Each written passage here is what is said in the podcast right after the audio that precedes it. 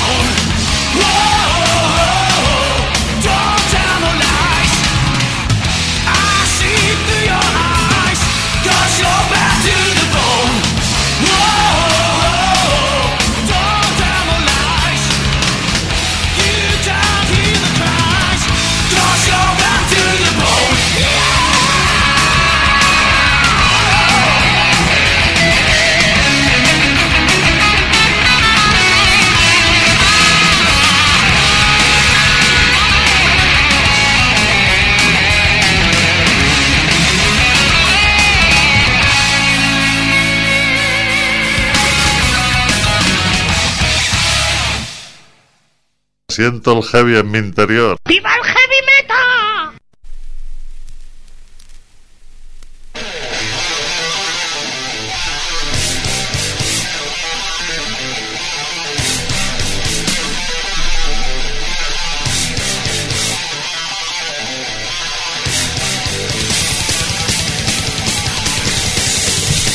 Poquito de heavy clásico y de ritmo como Eso, eso. cabalgante, ¿no? Muy buenas noches. ¿Qué Buenas. pasa? Buenas noches. Ya tenemos tiempo de poner Maiden toda la noche. Vamos a empezar así de fondo con otra cosa, ¿no?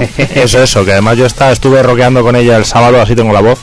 Porque vamos, qué desfase en Santander, cómo me, bien. cómo me molan los garitos. Buenas noches a todos, ya sabéis, esto es Corsarios del Metal, aquí estamos como todos los domingos en directo, emitiendo desde el barrio madrileño de Hortaleza, 107.5 para la gente que estéis en la zona norte y noreste de Madrid. El resto nos escucháis a través de internet en cualquier parte del mundo, ya sabéis, a través de la página de la emisora www.radioenlace.org o a través de la página Corsaria www.corsariosdelmetal.com, también por supuesto a través de Red Haran Heavy, www.redharanheavy.com. Y nada, pues aquí estamos los cuatro, hoy de domingo. Yo de la verdad es que tengo un catarazo de la hostia, así que perdonadme la voz y sobre todo el cerebro, que en algún momento irá, irá para abajo. Madre mía, madre mía, el, el trancazo que tengo hoy. Y en fin, ¿Cómo hueles a Vipapurú, verdad? pues casi, casi, casi, madre mía, los ojos, el cerebro. Pero bueno, yo creo que con buena música como vamos a tener hoy, ¿verdad? Pues todo se, se, se despeja y, y se arregla. Bueno, buenas noches, ¿qué tal chicos? ¿Qué nos contáis? ¿Qué nos contamos? Para empezar, antes de meternos de lleno en, en todo lo que vamos a tener hoy. Que parece que, que empezamos a mm, suavemente dejar el invierno atrás, ¿no? Por fin, por fin. No se sabe. Sí, ¿eh? no, se no sé, sabe. yo ya he visto más nieve que viniendo de Santander, madre mía, cómo estaba aquello, estaba peor que la ida.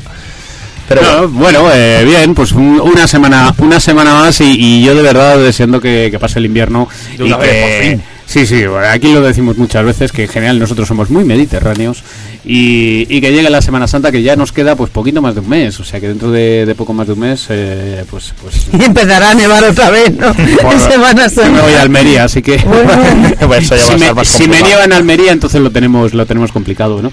Y bueno, pues una semana en la que decidíamos, realmente ya hablábamos la semana pasada de, bueno la, la posibilidad de afrontar un, un especial a una de las bandas más importantes de la historia del heavy metal. Y, y bueno pues yo creo que esta semana que habíamos hablado de tener con nosotros a, a los porretas y, y tenerles aquí, entrevistarles porque est- están de actualidad con su nuevo disco. De hecho, ayer tocaron en Madrid. Ayer Claro. presentaron el disco en Madrid. Pero al final no ha sido posible No, esta La semana. verdad es que nos, nos decían el, el viernes, hablábamos, lo teníamos confirmado ya esta semana y por eso lo dijimos el domingo anterior, ¿no? Y bueno, pues lo teníamos todo ya preparado para que este domingo estuvieran aquí la gente de Porretas en el programa. Pero nos decían el viernes, nos avisaba la gente de su discográfica que ellos, pues bueno, pues después del concierto de Madrid se iban a pegar una fiesta importante y que el domingo, pues, no iban a estar muy para. No, no, no, que no no, querían hacer entrevistas. No está mal porque lo, re- lo reconocen. Bueno, por un lado me parece bien, en el sentido de, como dice Fer, que lo reconocen, pero en fin, Hmm. es tu curro, estás de promo, estás haciendo... Y no es tu barrio. Es tu barrio, es tu gente, Bueno. y, y ya has dado el sí. Entonces, pues en fin, me he enfadado, no voy a decir lo contrario, me he enfadado, me he enfadado con ellos. El caso es que esta semana nos hemos enterado de una de una noticia, bueno, pues, Desgraciada, pues, ¿no? desgraciada y, sí, porque parece que, en fin, nos vamos haciendo todos mayores, pero pero esto no quita para que el cáncer parezca que acecha al mundo del rock and roll y del heavy metal, ¿no? Y en este caso, pues pues bueno, ha saltado la noticia de, de que Bruce Dickinson, el cantante de Iron Maiden, pues parece que, que está afectado por un por un tumor que en principio, pues todo indica que ha sido cogido a tiempo, que, que bueno, que va a ser algo, en fin, con una con una trayectoria y con una mejora rápida, pero en cualquier caso siempre es preocupante que, que una persona pues muy querida por todos nosotros, que además es cantante, tenga un tumor cancerígeno y más donde lo tiene, que en este caso es en la lengua o bueno, en la, me En la imagino que parte de la- bueno, por en la glotis, ¿no? Pero vamos en, en mal sitio, ¿eh? Porque es mal un sitio, es mal sitio, feo. es mal Sitio sitio, so- delicado, sitio sobre delicado. todo, sobre todo porque las, las, eh, eh, bueno, pues um, las los medicamentos, los, Sí, los tratamientos, sí. pues son, contra el cáncer son siempre sí. muy agresivos, ¿no?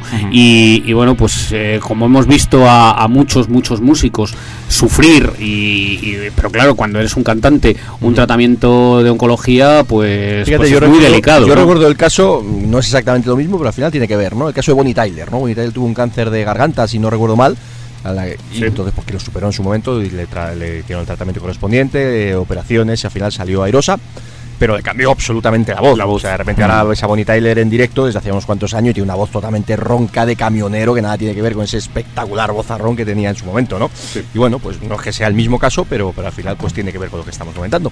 Pero bueno, el caso es que pues un poquito pues con la excusa de que los porretas nos hayan dejado tirados y con el tema de la enfermedad de Bruce Dickinson en este caso, y además ya teníamos en mente desde hacía tiempecito regalarle a Rocío, regalarnos a todos, pero regalarle a Rocío que también se lo merece de vez en cuando un Eso. especial sobre los Maiden, pues bueno, al final hoy era un día perfecto para ello. Sí, además, eh, que- yo creo que en, que en los últimos 10 años sí que en alguna ocasión hemos hecho un, un especial al recorrido de Maiden.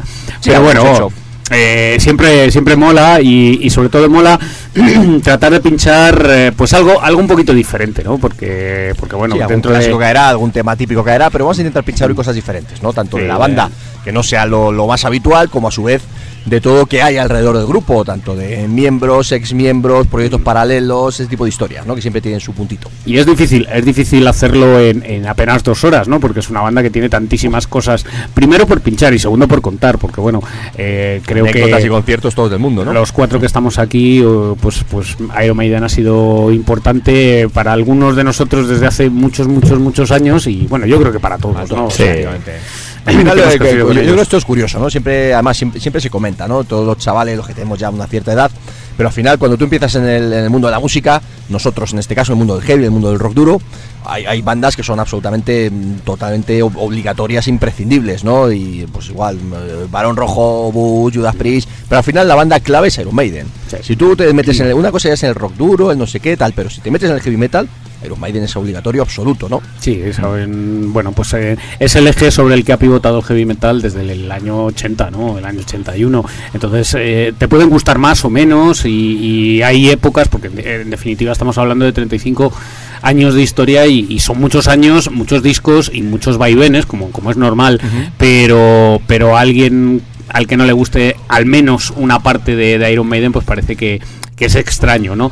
No, es un blasfemo. no es un extraño, Ahora, a es ver, un de hecho, de, blasfemo. de hecho, eh, ¿a a qué heavy no le gusta Iron Maiden, no? Otra No, cosa que hay- te pueden gustar hay pocas, unas claro. épocas, te puede gustar un disco, la última etapa que ya sabéis que nosotros recelamos un poquito, pero bueno. Sí, algo, algo, algo a los siempre. heavies le tienen que gustar los Maiden, es lo que. No, y, y- y no solamente el, el hecho de la música, ¿no? Que es que, bueno, pues al final el- la- toda la iconografía de Iron Maiden, Eso es, luego Eddie, comentaremos sobre eso. los, Lo importante los, que ha sido, ¿no? los shows, la, los shows desde los momentos momentos más espectaculares hasta, bueno, pues los momentos un poco más, en fin, más eh, suaves o más, más mm, Austeros. eh, austeros, ¿no? Es, es la palabra, eso es. Entonces yo creo que podemos hacer una retrospectiva bonita durante Sí. estas dos horas y además, eh, bueno, pues eh, también que nos contéis qué es lo que habéis andado haciendo este fin de semana, que creo que, que Pablo...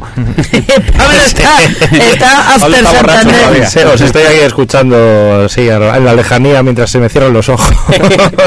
Porque bueno, por retos no han podido, pero yo sí he podido, he salido el viernes, he salido el sábado y he, bien. y he ido a ver, y he ido a ver a Obús y me ha costado las mil y encima he acostado a un colega mío porque no podía ya ni andar. Que nos costó hacer, nos, nos costó hacer un trayecto de 10 minutos, media hora más, otra media hora para ver si acabábamos todos en la cama y no dormidos en el baño y esas cosas. Así Qué que ¿eh? Qué te ¿eh? como si fuera... Molly Crew. Llevaron 15 años viendo completamente. Iron Maiden la primera vez. Exacto, con la misma con la misma energía, como me gusta a mí ir a Santander a ver a mis con mis amiguetes de aquí y a ver a mis amiguetes de allí, me lo paso de A muerte. recargar pilas y a disfrutar. Eso es. Luego a contamos un poquito de bus. Pues nada, vamos a meternos en ello. Ya sabéis que la semana pasada estuvimos de Sex Valentín Corsario, fue divertido, fue ahí, lo pasamos bien, hicimos un poquito del gamberro, pusimos buenos temas. A ver si colgamos el programa ya prontito, que últimamente me estoy retrasando más de la cuenta con esto, pero bueno, retomaré y recuperaré la, en fin, la puntualidad habitual. Pero hoy estamos, como decíamos, de especial Iron Maiden, así que no podíamos empezar de otra manera. Vamos a empezar en venido, vamos a empezar con un super clásico. Además, de hecho, mientras termino de presentar, que empiece aquí a dar, a dar vueltas, porque yo creo que esto lo conoce absolutamente todo el mundo. Yo creo que algunos hemos escuchado alguna vez, eh, casi no sabemos de memoria, el, aquello del intro Churchill Speech, ¿no? Vamos con ello, ¿os apetece? Empezamos ahí con el Ace Sky en directo y Life After Death a tope. Vale. Claro venga, sí. vamos ahí a Scream, por aquí. scream. Y Scream for me, everyone. Venga, a por ello, Ace Sky. Fight in France. We shall fight on the seas and oceans. We shall fight with growing confidence and growing strength in the air. We shall defend our island, whatever the cost may be. We shall fight on the beaches. We shall fight on the landing grounds. We shall fight in the fields and in the streets. We shall fight in the hills. We shall never surrender.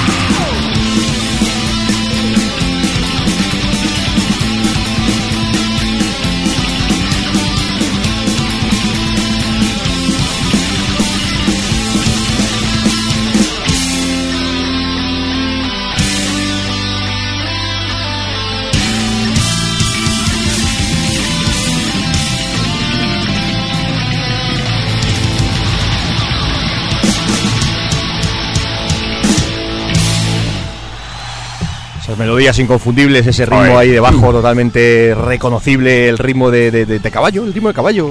Steve Y el otro corriendo de izquierda a derecha, pim, pim, dando saltos. Yo este fue el primer CD que me compré cuando empezaron los CDs ya a ser, pues eso, la- la- el formato predominante fue mi primer CD. Uno de los primeros míos también. Yo además, de hecho, sabéis que lo tengo dibujado en la espalda, la portada de Y oye, no hemos brindado. Yo Sí, no, no, hoy. Sí, yo he abierto esto ya, hoy- directamente ya os veo que, que estáis... Ya os digo que yo, mi cerebro hoy está, no está. Me tengo que tomar una birra y escuchar los Maiden para recuperarme. No, no, no, pero, pero sí, eh, y fíjate que en este momento ya cuando sacan Life After Death eran absolutamente inmensos, ¿no? Y, y yo creo que ya habían, ah, se habían tocado el, el cielo, ¿no? Pero su comienzo fueron, sus comienzos fueron mucho más duros, ¿eh? fueron muchos más duros, sobre todo en un momento en el que, bueno, pues eh, el tipo de música que se escuchaba en el Reino Unido no era precisamente el heavy metal, lo hemos contado muchas veces y, y Steve Harris pues lo, ha contado el mil punk. veces, ¿no? Que, que en la época del, del punk pues a ellos se les, se les planteaba, él tenía muy claro que quería hacer una, una banda que, bueno, pues que tocara un rock más bien progresivo, que Steve Harris ha odiado de toda la vida el, el punk, y, y bueno, pues les plantearon en muchas ocasiones el llegar a, a endurecer de alguna manera su sonido hacia el, hacia el mundo punk, y de hecho el primer cantante que tuvieron Iron Maiden pues fue un cantante con un- unas reminiscencias punkies Sí, absolutas, a ¿no? nivel de estética, a nivel, bueno, vocal, eh, una mezcla, ¿no? una mezcla de ambas Vital, cosas, ¿no? vital, más que- y más que de- vocal, de- de vital. actitud y vital, sí que era muy punky, y de hecho él ha reconocido muchas veces, Poliano, además le hemos entrevistado y hemos podido verle en directo, y hemos charlado, y hemos leído entrevistas, etcétera, etcétera. Él ha dicho siempre que él no es un cantante de heavy metal, que él es un cantante con, bueno, pues de diferentes historias, pero que a lo que le gusta es el, el punk, el, el punk, el, el metalcore o como se llame ahora, el, el- el metal un poquito extremo también y, y sucio y tal, pero que el heavy metal clásico como tal, pues bueno, incluso el hard rock, ¿no? Una de las bandas de las que, bueno, de las dos o tres bandas que, que- que tuvo después de Iron Maiden, pues era una banda de, de hard rock, ¿no? Los de, ¿cómo era Rocío? El, el, eh, los Killers, ¿no? Los, los otros, los Battleson. Los Los Battles. Battleson. Sí, tiene algún tema más No, bueno, por ahí, que dices es un grupo que están de puta madre, pero bueno, empecemos por el principio como estamos comentando, ¿no? Sí, pues eh, una banda, una banda proyecto y, y- y desde el primer momento hasta el día de hoy, pues liderada absolutamente y pensada por uno de los, pues de esos músicos que se dan muy pocas veces, ¿no? Primero por lo raro de su instrumento, porque normalmente las, los líderes de, de las bandas suelen ser guitarristas, eh, por aquello de que resulta, pues parece como más fácil que un guitarrista cree canciones. El compositor y el que mande, ¿no? Y sin embargo, en este caso, pues Steve Harris, un, un bajista, un bajista que revolucionó, ya nos hemos acostumbrado, pero revolucionó radicalmente el sonido del bajo, haciéndolo muy, muy en primera Muy línea. dominante, sí, y además con un sonido bajo, no tanto de acompañamiento, sino muy protagonista de las melodías y del ritmo de las canciones y demás. Y luego, aparte, pues un compositor excelente, ¿no? Que vamos a decir a estas alturas de, de, de Steve Harris como compositor, pero desde el primer disco al último, la mayoría de, de grandes temas de Iron Maiden son suyos, ¿no? Y la- sobre todo Y las finanzas. No, y la manera de manejar la banda. hay, un, hay un blog súper interesante de un, de, un- de un Roddy que tuvieron desde el, desde el inicio hasta más o menos, si no recuerdo mal, hasta la época del Somewhere in Time. Entonces habla, bueno, hay, hay épocas que habla bien y hay épocas de las que habla peor, pero se supone además que eso se va a editar en un, en un libro, no sé en qué, en qué momento. Pero lo que sorprende al leerlo es cómo puede tener, porque claro, cuando empiezan son auténticamente chavales, pero habla de Steve Harris eso como un auténtico líder, Líder y- y, y capaz de en la ca- cabeza. capaz de decir tú fuera porque ya no porque ya no estás dando lo que debes tal igual en cualquier momento y en cualquier situación y tenerlo muy claro y un objetivo ¿verdad? es, es, es increíble Sí. Además, esto, eh, esto surgió de dos, de dos motivos, ¿no? Obviamente, la, la- la- la cabeza pensante de Steve Harris, que, que, bueno, pues ahí estaba y él tenía clarísimo lo que quería hacer, a dónde quería llegar, cómo quería hacerlo y demás. Y luego también, pues, eh, la, bueno, pues la otra cabeza pensante, que es un tal Rod Smallwood, que, que los dos de la mano fueron los que, aparte de, obviamente, la música Iron Maiden, los músicos, etcétera, etcétera, pero la clave de Iron Maiden, abstrayéndonos de la música de la banda, fue la cabezonería de Steve Harris, la mano de hierro y, y la cabezonería y la mano de hierro por su parte de los de Smallwood, ¿no? Sí, Revolucionaron el negocio cada uno a su manera. Es un tándem perfecto y es un tándem que cualquiera eh, habría pensado que no llegaría tan lejos, ¿no? O sea, sobre todo, sobre todo hay que hay que entender el Entienden momento que siguen juntos. el momento en el que aparece Iron Maiden, porque eh, no surgen en los años 80 cu- cuando existían ya un montón de bandas haciendo heavy metal. Surgen en un momento en el que primero el punk y después la nueva ola. Hemos de pensar que, que en el Reino Unido a- al punk le siguió el, el cambiarse a la nueva ola, sonidos que no tenían New nada que ver. por aquel entonces también. Claro, no tenían nada que ver con el, con el heavy metal. Y que este tío, pues de repente decidiera, primero tirar mm, creativamente por un tipo de sonido, pero además incorporar poco a poco pues esa, esos Elemento elementos visual, ese- teatrales, ese tema ¿no? escénico, Que, efectivamente, ¿no? Del teatro, bueno, pues de terror, horror, un poquito por, por un lado, el tema visual, pues primero con unos medios absolutamente nimios y, en fin, pues un colega suyo con una máscara o un tío con una linterna o una, una máscara de fondo que escupía, bueno, que escupía, que echaba sangre por los ojos, que para que entonces era como joder. ¿no? Y luego eh, lo del nombre también, porque Sí. tenías que tener muchas narices para meterte con, enfrentarte a Margaret con la Margaret Thatcher. Sí, las, Que las primeras no, portadas de la, Running Free, la portada Sanctuary. del single del, del Sanctuary, no, del... Bueno, y del Women in Uniform también. ¿no? Women in Es- Uniform es, es la primera, luego luego es eh, la de Sanctuary y luego ya es Running con Free. ese primerizo Eddie con un cuchillo y una moza, por decirlo así, en el suelo con una cara parecida, parecida a la de Margaret Thatcher, ¿no?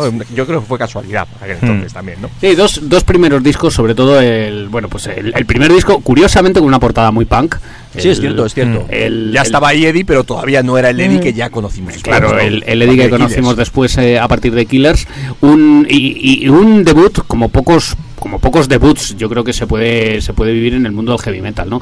Tanto el, el primer disco eh, absolutamente bueno pues pues te, te deja te deja tieso, ¿no? Desde Sí, el primer tema Perfecto de principio a fin, ¿no? y el, y el segundo disco, Killers, pues bueno, son dos, para mí son dos obras maestras, ¿no? Independientemente de que la voz de, de Paul Diano no tiene nada que ver con lo que luego sería Iron Maiden, pero sí está... Pero le daba su cosilla, Sí, sí, ¿verdad? sí, sí, no, absolutamente. Y, y además, bueno, pues los temas eran tremendamente épicos, con muchísimos cambios a la banda, porque Iron Maiden ha tenido cambios todo el mundo. Sí que llevan ya unos cuantos años, bastantes años, con, con el sexteto que, que, bueno, que al final ha sido clásico, pero en los primeros tiempos, pues la verdad es que los cambios se producían, Sí, quizás, porque mm. todo aquel que no pasaba por el aro de- del amigo Steve, pues era... Aparte de, aparte de Dave Murray, que bueno, que es quizás el músico que ha permanecido fiel a la banda absolutamente siempre, pues el resto de miembros, pues todo fue ahí un, bueno, pues un baile, ¿no? Quizás, pues recordamos sobre todo pues a los que ya han sido más famosos, ¿no? Que ya obviamente además grabaron los discos, ¿no? Sobre todo pues Dennis Stratton, Cliff Barr, batería de Cliff Barr, fallecido lamentablemente, Dennis Stratton, que luego estuvo tocando ahí en, en otras en otras bandas conocidas, pero que finalmente se diluyó y quedó también un poquito desaparecido. Dave Murray, como estamos diciendo, que es el que ha permanecido de la mano. Además, fíjate, Dave Murray es curioso porque otros músicos han, han hecho proyectos en solitario, han participado en otras bandas. Dave Murray no. No, No, este Pensé en nunca. hacer otra cosa, ¿no? Nada, Aparte- patatilla- patatilla ha Murray sido- ha sido un tío de gustos sencillos. Ha sido un tío de gustos sencillos, ahora de, pel- también, y ahora, ahora de pelos extraños. Sí, de, de- con el peinado de mayor. Pero, pero sí, sí, él, bueno, pues ahí se ha, se ha mantenido siempre muy, muy fiel a, a, pues a, esa- a ese primer, no, no exactamente la primera formación, pero sí aquellos primeros tiempos, ¿no? Dos discos eh, inmensos y, y bueno, y un, Vamos a representarlo, ¿no? De manera, además en directo, ¿no? Que ya por aquel entonces era una banda importante en de directo. manera en directo y además con un, Un disco especial. Es un disco especial, es un disco que no salió en España y de hecho, bueno, pues ha- se ha reeditado mucho tiempo después. Eh, en España Se ha se, editado sacó- más cortado, no se ha editado completo. Sí, en, en España apareció un EP eh, titulado Made in Japan, con una portada en la que salía Eddie con una espada, Una katana una katana, y tal, y aparecían dos, eh, eran cuatro temas, cuatro o Creo- cinco creo temas, que ¿no? eran cuatro. Y, pero bueno, en Japón sí que apareció editado el, el concierto entero y bueno, pues lo tenemos, lo tenemos. Es, es un concierto que sí que es cierto que, o un disco que no suena demasiado bien, las cosas como son, ¿no?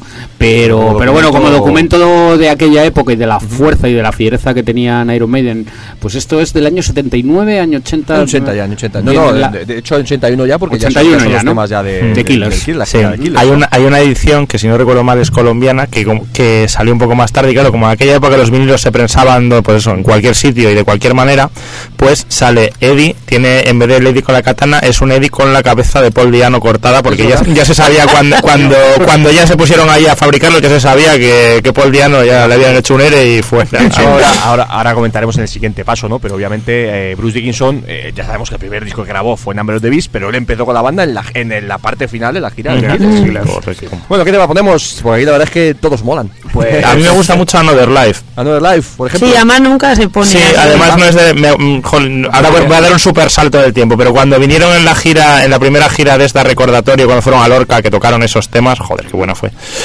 Vamos a poner otro tema y te digo por qué. Porque la Another Life incluye el solo de batería de Cliff Bar. Ah, vale, y este es más es largo. muy de Voy a por acuerdo. aquí preparado si os parece bien el Purgatory, que a mí es un tema que Ah, siempre me ha ah, mucho. también. Y, y tampoco es de los habituales. Perfecto. Pues venga, esto es Purgatory, esto es el Made in Japan y estos son los Maiden, como sonaban por aquel entonces. Los Maiden, los Maiden. Los Maiden y Los Maiden en el Maiden Los Japan. Iran Maiden. Y pues lo dicho, absolutamente maravilloso, como casi todos los discos, al menos en esta época. Venga, por ello.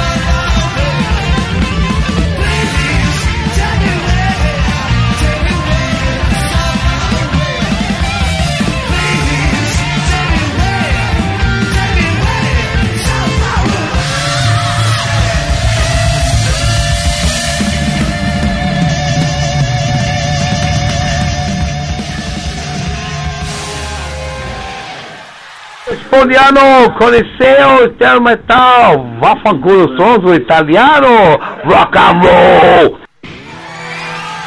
Del metal. ¡Coliseos del del ¡Qué metal. saludo tan intenso!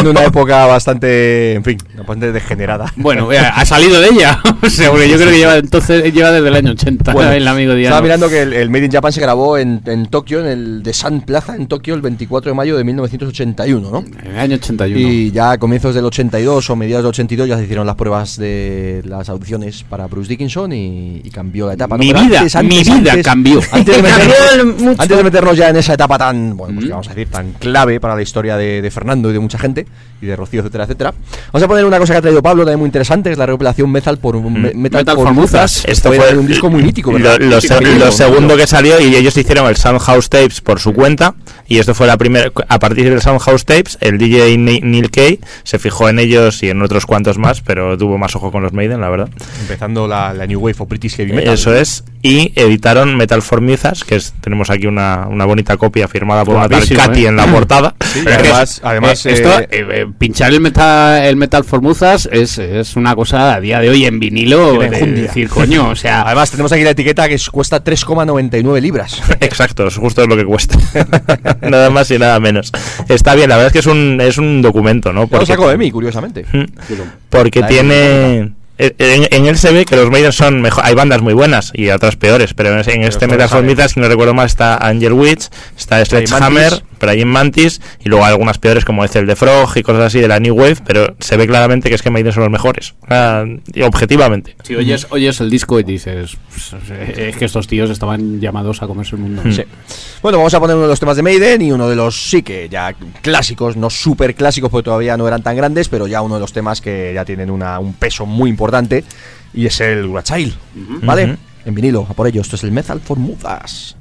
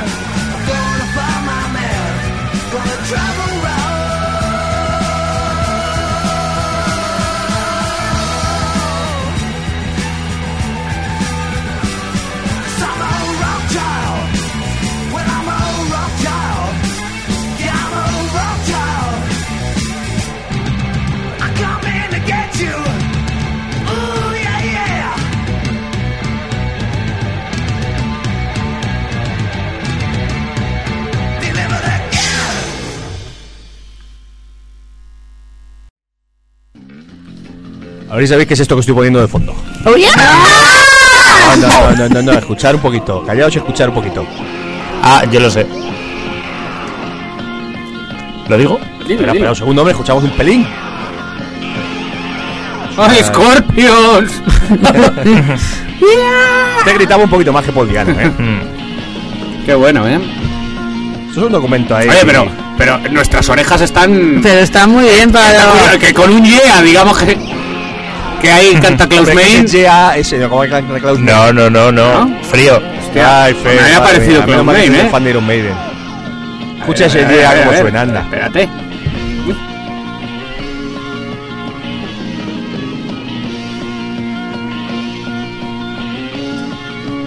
Espera que empieza a cantar.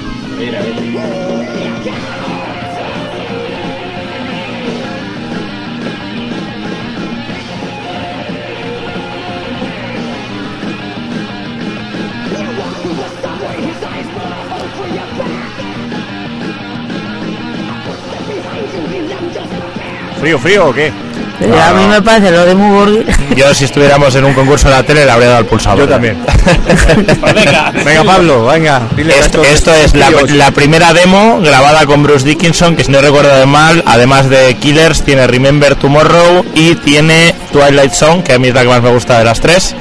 Y eh, yo es que esta la conozco muy bien porque mi amigo Pedro, que he estado con él ayer precisamente, se compró, le costó una feria del disco una fortuna, un, un CD pues de rarezas de Maiden que se llama The Metal Gears, que entre otras Ah, cosas tiene, entre otras cosas tiene esto que es de lo, de lo mejorcito. Que es la prueba de Bruce Dickinson para entrar en Iron Maiden. ¿no? La, la, la- la audición. Pero hombre, a mí a día de hoy es fácil porque bueno, te metes en el YouTube y lo buscas. Pero, pero. Sí, sí, curioso pues- cuanto menos, ¿eh? Pues yo creo que con este CD, 81. este CD en el año 93-94 costó 4.000 o 5.000 pesetas. Ya, Ya. basta, ¿eh? Sí. Bueno, pues lo dicho, se entraba Bruce Dickinson, hacía la prueba y le bajamos un poquito la música, es verdad, que si no nos, nos come. Hacía la prueba, no lo hacía mal, no, tenía, no tenía mala imagen, era un tipo.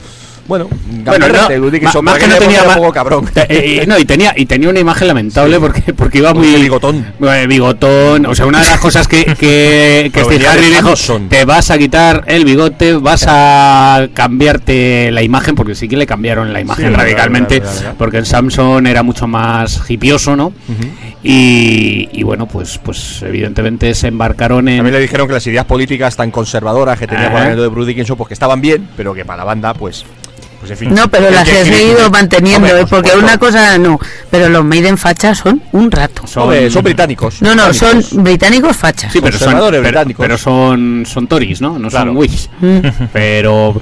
Y bueno, y a partir de ahí, pues grababan el, el que. Bueno, en mi caso particular eh, fue la, lo que sí que me cambió la vida. Yo, yo recuerdo. Claro, es que esta tarde cuando venía, esta noche, ¿no? Hace un rato cuando venía para acá, me iba, iba dándole vueltas a, a cuando fue la primera vez que yo descubro Iron Maiden, ¿no? Y fue pues allá en, el, en la primavera, más o menos, en mayo, junio del año 82. Yo tenía 13 años, 14 años. Imaginad en aquel momento, porque a, a día de hoy es muy difícil explicarle a un crío con 14 años, cuando odias a todo el mundo, estás cabreado con todo el mundo, con tus padres, con, con el colegio, con el instituto, eh, con las tías que no te hacen ni puto caso. Eres, eres- no, es que es verdad, éramos una pandilla de parias, o sea, éramos unos parias porque eres un niño con 14 años. Yo no llevaba los pelos largos, ni los pantalones ajustados, ni camisetas negras. Era un niñato con mala hostia, cabreado. Y, de- Yo igual y encima y, y nos, y nos sentábamos, nosotros nos sentábamos en una, en una tienda de discos de donde yo vivía, que era Aranda de Duero. Nos sentábamos en el pollete a, a ver pasar la tarde, ¿no? Y recuerdo perfectamente la tarde que, que nos sentamos allí y de repente, ¡pum! La portada de- del número de la bestia, que para mí será, es y será toda la vida el número de la bestia. De repente esa portada y, y, hostia, ¿y esto qué es?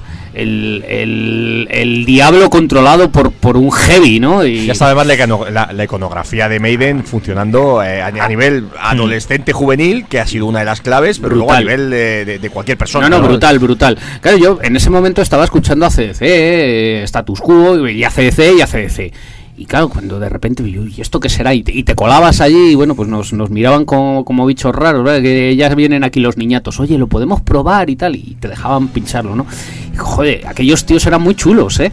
Eran tremendamente chulos. Claro, es que tú mirabas por detrás y, joder, qué tíos más chulos. Esas pintas, ¿no? Chupas de cuero y tal. Y Entonces, las mallas del Steve Harris marcando no, no, no, tremendo, tío. claro. Y por si fuera poco, el, el programa, un programa mítico y absolutamente lamentable, por cierto, que no se suele decir, que era Aplauso, que era el programa de, eh, de- que ponían los sábados en la tele, programa musical, y de repente especial heavy metal, Iron Maiden. Y Eh, salían meando con el, el- con el Avellán, el- tío, que eso lo tengo yo. Yo en recuerdo el, el vídeo de Rancho de Hills y ya no es que fueran chulos, es que eran la rehostia de chulos. O sea, ver a, a Steve Harris pegando a aquellos hippios con, con ese chaleco de cuero, con un con el, el brazalete, con las tachas, decías, no, no, o sea, ACDC no, ACDC no, no, no mola. O sea, lo que mola es esto. Entonces, para mí, bueno, pues para mí, y creo que como, como yo, pues miles, ¿no? De, de chavales con, con 13, con 14, con 15 años, en aquel verano del 82 cambió todo, ¿no? Fíjate que es curioso porque tocaron en el año 82 en, en España. No debió haber mucha gente, pero hicieron un par de bolos, dos o tres bolos, tocaron desde luego. Yo que tocaron en Donosti, en el antiguo velódromo Anoeta, y creo que tocaron en el pabellón también. En el, en el pabellón el Madrid 82, tocaron, ¿no? Luego volvieron en el 83 y, y en el 84. Pero The Number of the Beast, pues creo que sigue siendo un disco clave. ¿no? Clave, ¿no? Me, me gusta un montón lo que has contado, es un poco la magia del momento de descubrir Maiden, en tu caso en el 82, en mi caso para que, 10 tía, años no más tarde. esas cosas que molan. Pero es que yo te puedo decir que hace menos de dos años le he puesto a un sobrino mío, cuando tenía el 8 o 9, le he puesto el Live After Death del vídeo, el momento en el que se abre la máscara y sale, y sale la momia y tal. Y es que, vamos, yo veo tu sensación, yo la tuve en su momento, pero yo la tuve con el filo de dar, porque yo soy un chaval.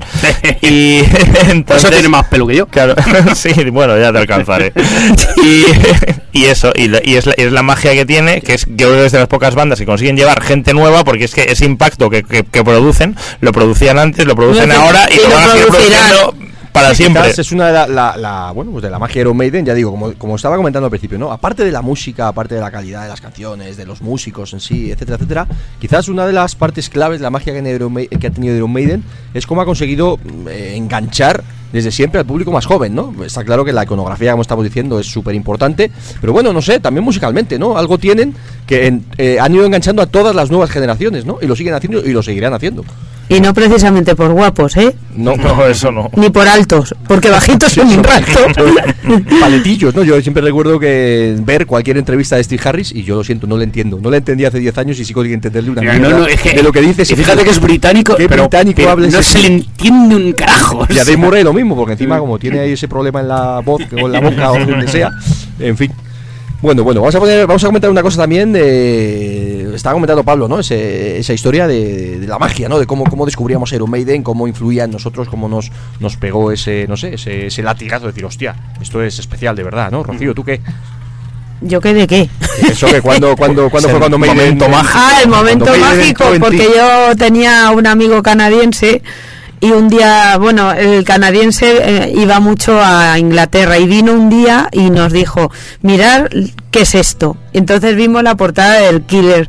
Y me acuerdo que estábamos ahí los del barrio, pues que teníamos pues eso también mm, 15 años o así y mirando la cara de Lady con esa con el hacha no sé qué y tal y cual nos lo puso y ahí también cambió mi vida para siempre. Dije yo a mí me mola esto y luego ya lo del Dickinson porque a mí el poliano la verdad es que no me caía nunca me ha caído muy bien no sé por qué. A mí eso de Diano eso, el Pablito del culete como le llamaba un amigo mío pero nunca me cayó muy allá y sin embargo pues nada yo soy muy Dickinson y, y la verdad es que mi vida han sido los Maiden y me han hecho llorar cuando se cortó el pelo el Dickinson cuando se fue me han hecho reír me han hecho de todo Ah, ahora llegaremos, llegaremos. Todo llegará, todo llegará. Yo recuerdo, fíjate, yo un poquito, claro, Pablo y yo somos más o menos de la misma edad y estamos un poco similar, ¿no? Yo también descubrí Iron Maiden, pues sí, en esa época, ¿no? 92, 93, ¿no? Y con el Firo de Dark, también fue un disco que me marcó muchísimo y a día de hoy es curioso, ¿no? Como el Firo de Dark no es de mis discos favoritos de los Maiden en absoluto.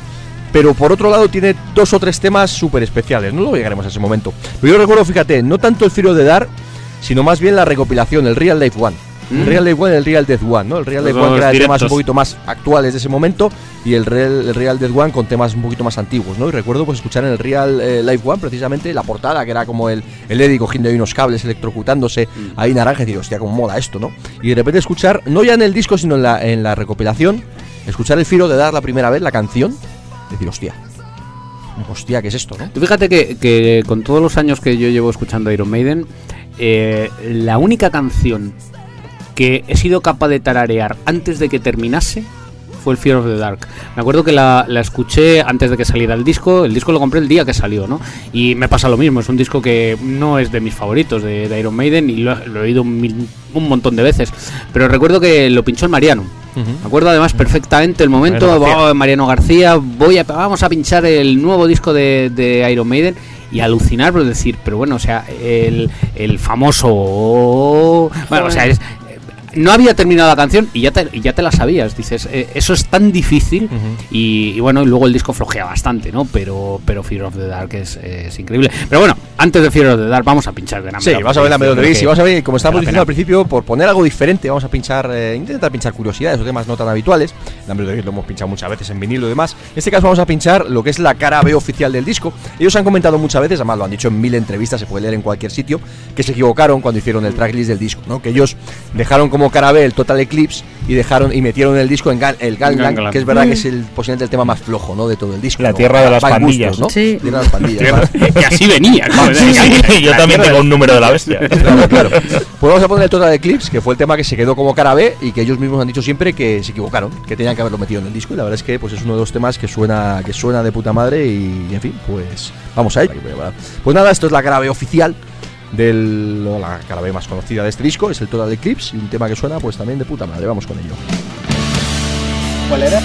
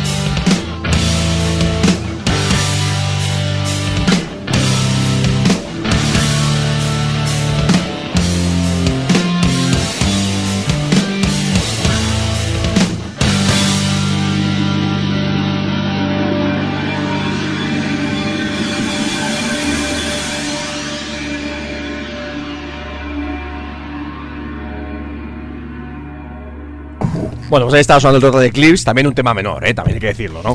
Sí, Eh, ah, pues a mí sí me gusta. Quizá también porque, claro, cuando yo llegué a, a oír Total Eclipse, también fue en el mismo Pirata, en el Metal Gears este, ya tenía la discografía más o menos trillada, entonces, claro, encontrar un tema que no conocías a la altura de esa de calidad, a mí siempre, siempre me ha gustado, me ha gustado mucho. A mí es un disco, eh, lo estaba comentando, lo hemos di- yo lo, lo he contado alguna vez, ¿no? Que, que el amigo que, que me lo grabó, me lo grabó al revés. Entonces, durante años, muchos, muchísimos, muchísimos años, para mí The Number of the Beast comenzaba con The Number of the Beast. y, te- y entonces la cara A, pues lo tenía en una cinta, la cara A acababa Hallowed Be Thy Name y a continuación le daba la vuelta, empezaba Invaders. Y, y a día de hoy me lo sigo poniendo y se me hace muy raro escuchar que empiece con Invaders. E indudablemente es un disco, eh, no es un disco tan bueno como, como yo creo que, que Maiden tiene discos bastante Hombre, mejores que, lógicamente que fueron, fueron creciendo, fueron eh, eh, como compositores y como bueno a nivel de producciones también, aunque también ya sonaba bien, pero poquito a poco pues fueron consiguiendo un, un sonido y unos y unas composiciones espectaculares. espectaculares, pero pero comentando según disco a disco. Claro, para mí fue, fue muy especial. Claro, eh, ya estabas enganchado y muy poquito después, porque también era un momento en el que los discos salían como churros, ¿no? Y, y prácticamente no pasaba un año y, y de repente pues te encuentras con, con el, el pelotazo de Peace of Mind, que, que, bueno, pues eh, te cambia totalmente el concepto porque de repente a Sí, Eddie pues se le cae el pelo. ¿no? Más Peace of Mind, un disco mucho más directo, mucho más, más crudo, quizás, ¿no? Sí, bueno, con el cambio ahí- de, de batería también fue Sí. importante porque que entró Nico McBride, que, que bueno, que yo que le- creo que le dio una frescura importante, ¿no? A, a muchos de los temas de, de Iron Maiden y, y bueno, pues claro. eh, Y luego con temas más lentos y raros como el Revelations, que eso es una pasada también, Eh, ¿sabes? Sí, yo creo que es un poco la frontera, que ya deja de ser un grupo New Wave o British Heavy Metal, que el Number of the Beast todavía está en eso, y además ese sonido lo daba Cliff Bar. Y eso, cuando entra Nico es un grupo de heavy metal normal, por así decirlo, claro, que ahora es heavy metal normal, pero bueno. Sí, en este disco más curioso cómo se empiezan a mezclar eh, las, las influencias que ya después se fueron desarrollando en los discos posteriores, ¿no? En los discos posteriores, me refiero por un lado ese puntito progresivo que siempre ha tenido Iron Maiden, pero que bueno, pues que empezaba a reflejarse en canciones, pues eso, pues en el Revelation, por ejemplo, en el Tute Malan, por ejemplo, no sé, luego también el puntito rockero, que nunca han, nunca han perdido, pero bueno, pues también había discos en los que se refleja un poquito más, un poquito menos, y luego pues también tienes el, el- el- el ataque súper directo de un tema como de Trooper, que, que desde entonces se convirtió en un súper clásico Pues igual, para, para siempre, si, ¿no? si eran chulos y molaban, de repente ver a, ver, ver a Bruce con aquellos pantalones absolutamente rombo. delirantes de rombos de colores, aquello era una cosa. Oye, eh, querías, lo que pasa que claro, era un canijo por aquel momento, era canijo eh, tanto de cuerpo como de como de mente, ¿no? Y, a ver cómo le decías a tus padres, no, que quiero llevar una malla de rayas, le pego un soplamocos. Sí, el pelo largo, yo las rayas. El pelo largo ese flequillo. Más fue la época en la que Bruce Dickinson fue poquito tiempo, Rocío sabe más de esto, pero es verdad. Se tiñó el pelo de rubio. Sí, sí, sí. y luego salía con las máscaras en el eh, y la De hecho, sale, sale con el pelo rubio. y luego sale con un pelín de tripilla y un cacho eh, ¿cómo se dice? La- el- lo del cinturón, porra, que no me sale. La faja. La villa. La villa, que, pero Ah, la que lleva, la lleva, pero sí. que lleva una villa más grande que él. Sí. La verdad es que no tiene ya Y desperdicio el el escenario tío. como con el suelo como tablero de ajedrez. Claro, el, la, la- el- aquel, bueno, aquel el disco y, y aquella gira, ¿no? Que además, pues era Esa el momento. Con Was, no recuerdo. Sí. No, no, no, no, no, No, no, esa fue No, no, fue, fue anterior, fue con. 84. eh, no, primero en el Con 80 Michael Schenker. En el 83 fue con Michael Schenker. Que eh, tocaron en Madrid, eso sí me acuerdo, porque yo todavía el no vivía en Madrid. Tocaron en el pabellón y no llegaron a llenar, pero sí que hubo una buena entrada con Michael Schenker. Y sería ya en el 84, en septiembre del 84, fue la primera vez que yo les vi con ACEP. Con ACEP, en, en En el, el campo de- del Mosca. En el campo del Mosca, que me lo he contado mil veces, que fue un petardazo tremendo porque no creo que fuéramos más de 2.000 personas en el campo de fútbol, ¿no? Y de hecho, Guy Pero no era la gira del Infantería todavía, la gira anterior. Pues eh, yo, Yo creo que eh, se estaban solapando eh, ya un se, poco. se solapaban. Fue uno de los primeros conciertos de la gira. Fue uno de los primeros de la, eh, conciertos de la gira, aunque todavía no había salido oficialmente el disco. Era de esas cosas Sí, extrañas creo que esa era la ocurría, ocurría en aquel momento. O sea, a día de hoy a ninguna banda se le ocurre salir de gira sin disco. Sin embargo, en ese momento el disco no había salido oficialmente en España, porque además es que Estamos hablando de. Power Slave, que ya de pasamos Power al disco Slave. siguiente. Claro, claro, ya estamos hablando del año 84. Vamos a hacer un pequeño, un pequeño repaso, Slave. sobre todo en el, en el sentido de. Sí, de para que- avanzar, porque son Claro, muchos no, discos, pues son claro. muchos discos y además en el sentido de que son temas que nos encantan, pero los hemos pinchado muchísimas veces. No por pinchar Exacto. un poquito diferente. Vamos a hacer un paso, si os parecerá. Vamos comentando, ¿no? Pero por decirle también a mis compañeros, vamos a hacer un pequeño paso hasta, hasta in Time, si os parece. Exacto. Ya luego pinchamos un tema de in Time. Y en el en 84, pues eso, eh, ellos eh, sacan sacan Power Slave, pero en España salió más tarde, salió un poquito más tarde. Tampoco salían los discos al mismo tiempo en todo el mundo. De hecho, bueno, pues eh, había que, ir a, muchas veces a tiendas de importación para conseguirlo. Entonces, bueno, pues eh, Guy Mercader montó el, el concierto en, en septiembre del 84 con la intención de, de ganar pasta para traer a CDC con Molly Crew y, y fue un fiasco, fue un fiasco, muy poquita gente pero pero bueno posiblemente porque bueno a- a- no hacía hacía poco más de un año que habían estado tocando en, en Madrid y, y todavía no no No eran había tan grandes, al menos en no eran tan grandes no sin embargo Power Slave pues funcionó. Otro disco absolutamente clave, ¿no? Fue un Brutal, disco- yo creo que es curioso cómo cada, sobre todo en esta época, cada disco de Iron Maiden fue un puntal por diversas razones, ¿no? Number of the Beast, pues el primer disco con Bruce Dickinson, un disco además que supuso la- el punto álgido, yo creo, de la New Wave of British Heavy Metal, tal vez, un disco absolutamente histórico.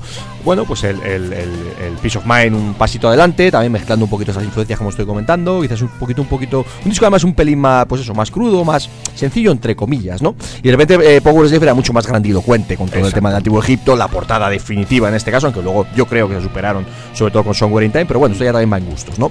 Y con Live After Death, a nivel de portada me refiero. Pero bueno, Power Slave era un disco ya, pues mucho más, eh, mucho más grande, ¿no? Mucho más grande a todos los niveles, con unas composiciones absolutamente espectaculares, con una portada totalmente icónica y totalmente que marcaría la tendencia de ahí al futuro, tanto de Iron Maiden como de todas las bandas posteriores, un sonido también ya marca de la casa absolutamente consolidado y un disco que les abrió todas las puertas si había alguna por abrir todavía, ¿no? Y además ellos eh, en ese momento, como, como todas las bandas a mediados de los 80, pues eh, que lo que querían era comerse Estados Unidos, ¿no? Y lo consiguieron, lo consiguieron. Sí es verdad que la gira que hicieron aquí en España, pues bueno, te dejaba mucho que desear lo que lo que después hemos visto, porque en definitiva Life After Death lo que lo que acaba mostrando es precisamente la gira de, de ya en Estados Unidos, en Long. Beach Arena, claro. Era. Long Beach Arena, un, un escenario arriba. absolutamente increíble, lleno de gente. La banda engrasadísima. Y bueno, pues, pues un, un momento crucial, ¿no? Eh, año 85, el disco en directo, como, bueno, pues ya Life After Death. Bueno, antes de anterior, de todas formas, por comentar un par de cosas súper, bueno, un par de matices del, del Power Slave.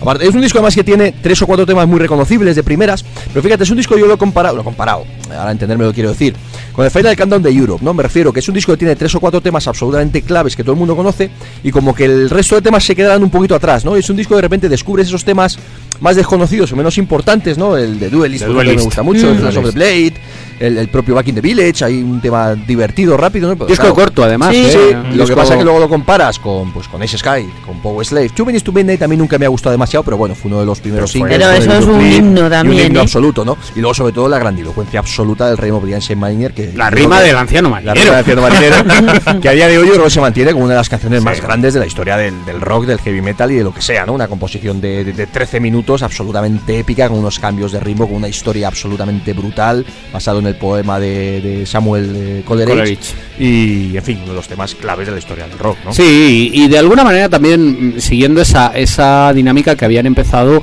bueno, pues en, en The Number of the Beast, primero con, con Halloween, eh, Halloween the The Name, Be Thy Name, en, en Peace of Mind con el tema de cierre, Mm. Ah, bueno, eh, Tu Tema- su tema Elan ha sido uno de los de los temas que siempre el Steve Harris se ha arrepentido de haberlo Sí, grabado siempre, pero- pero siempre, la, siempre. la- la línea, si os fijáis, son La línea es esa, cerrando, pero sí. cerrando el disco, temas largos, temas co- temas con un toque progresivo que a día de hoy es eh, la clave de las composiciones de los últimos discos de Iron Maiden, es decir, bueno, eh, ese toque más progresivo, esos temas a medio tiempo, eh, con muchos cambios, pues bueno, temas son- basados o con una idea de, trasfondo muy- bastante profunda, ¿no? Me todas las letras de Maiden siempre han tenido mucha chicha, siempre han tenido mucha mucha enjundia, mucha historia, pero quizás estos temas también pues ahondaban también en, en reflexiones muy interesantes, ¿no? También.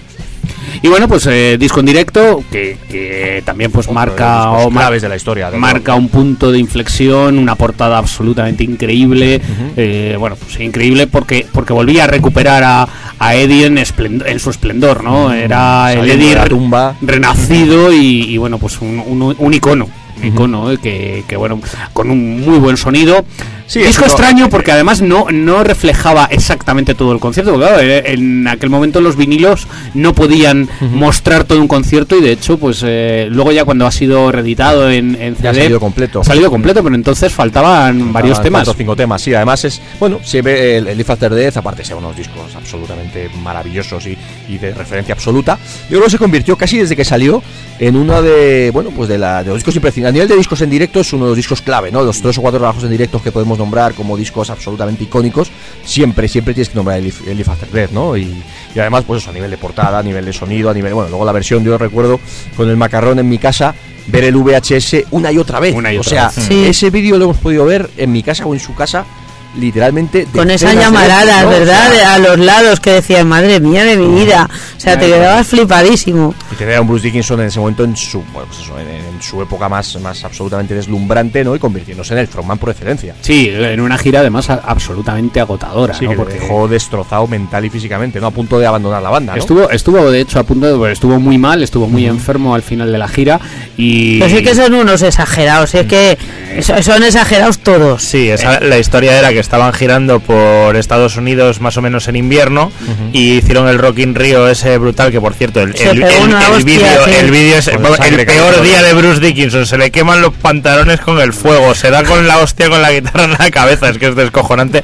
Y claro el pasar de estar en de- el cambio de invierno invierno verano vuelta al invierno tuvieron que tenían como cinco noches en el Madison Square Garden y cancelaron tres o algo así pues ya Sí. que yo no daba más. De Sí, las- la, la gira son giras absolutamente implante- completos y tocando cuatro o cinco días a la semana, ¿no? implanteable y además pensando, teniendo en mente eh, dentro de eh, la misma carretera ir montando ya o, o pensando, empezando a crear canciones para el siguiente disco, ¿no? Era una, bueno, pues una situación de locura. También es verdad que la compañía estaba ganando muchísima pasta, el heavy metal estaba de total actualidad y, y había que exprimir la, bueno, pues la gallina, Y ¿no? les exprimieron casi hasta la extenuación. Sí, sí, porque de hecho el siguiente disco, que es Somewhere in Time, es un disco diferente.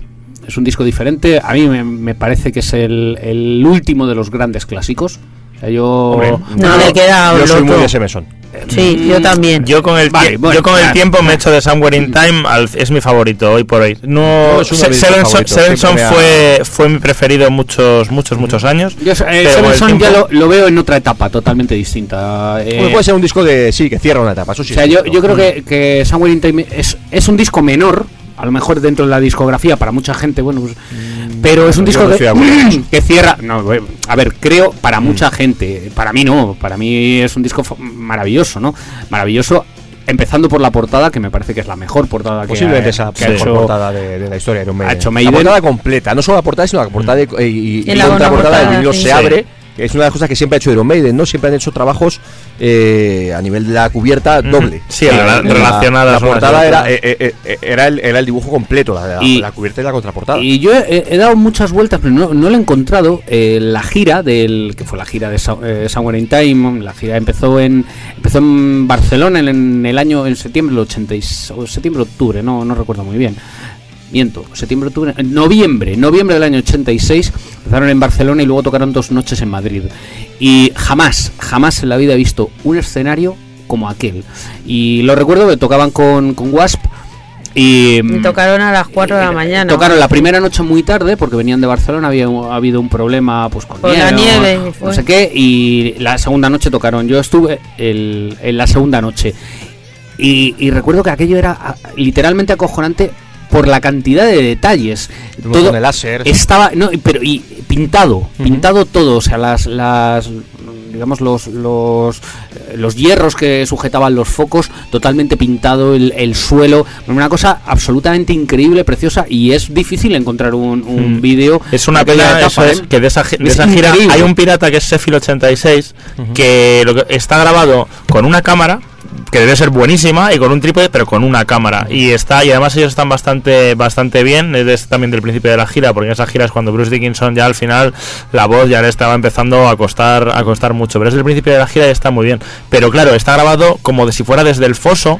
Entonces claro pues todo esto de los detalles y cómo es el escenario pues pues se pierde. Hay un trocito también en el en el vídeo del 12 Wasted Years. Hay un que además esa parte siempre me ha jodido mucho en el VHS porque empieza empieza o sea, es la apertura del concierto música del Blade Runner se ve mm, poco y menos y ya sale, pues no sé, saldrá hablando Paul Diano.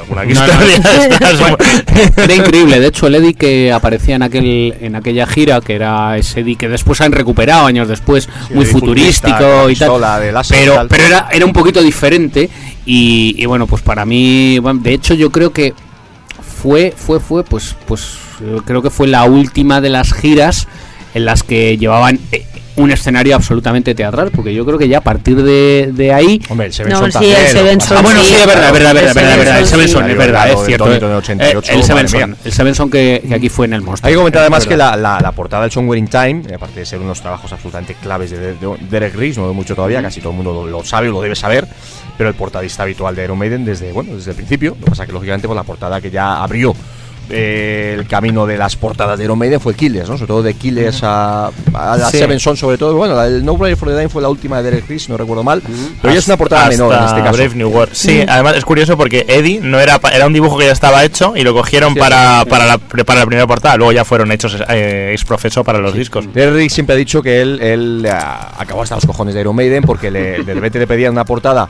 como el Somewhere in Time, en plan de, bueno, necesitamos una portada para dentro de dos semanas. Y necesitamos una portada, pues eso, como el Somewhere in Time.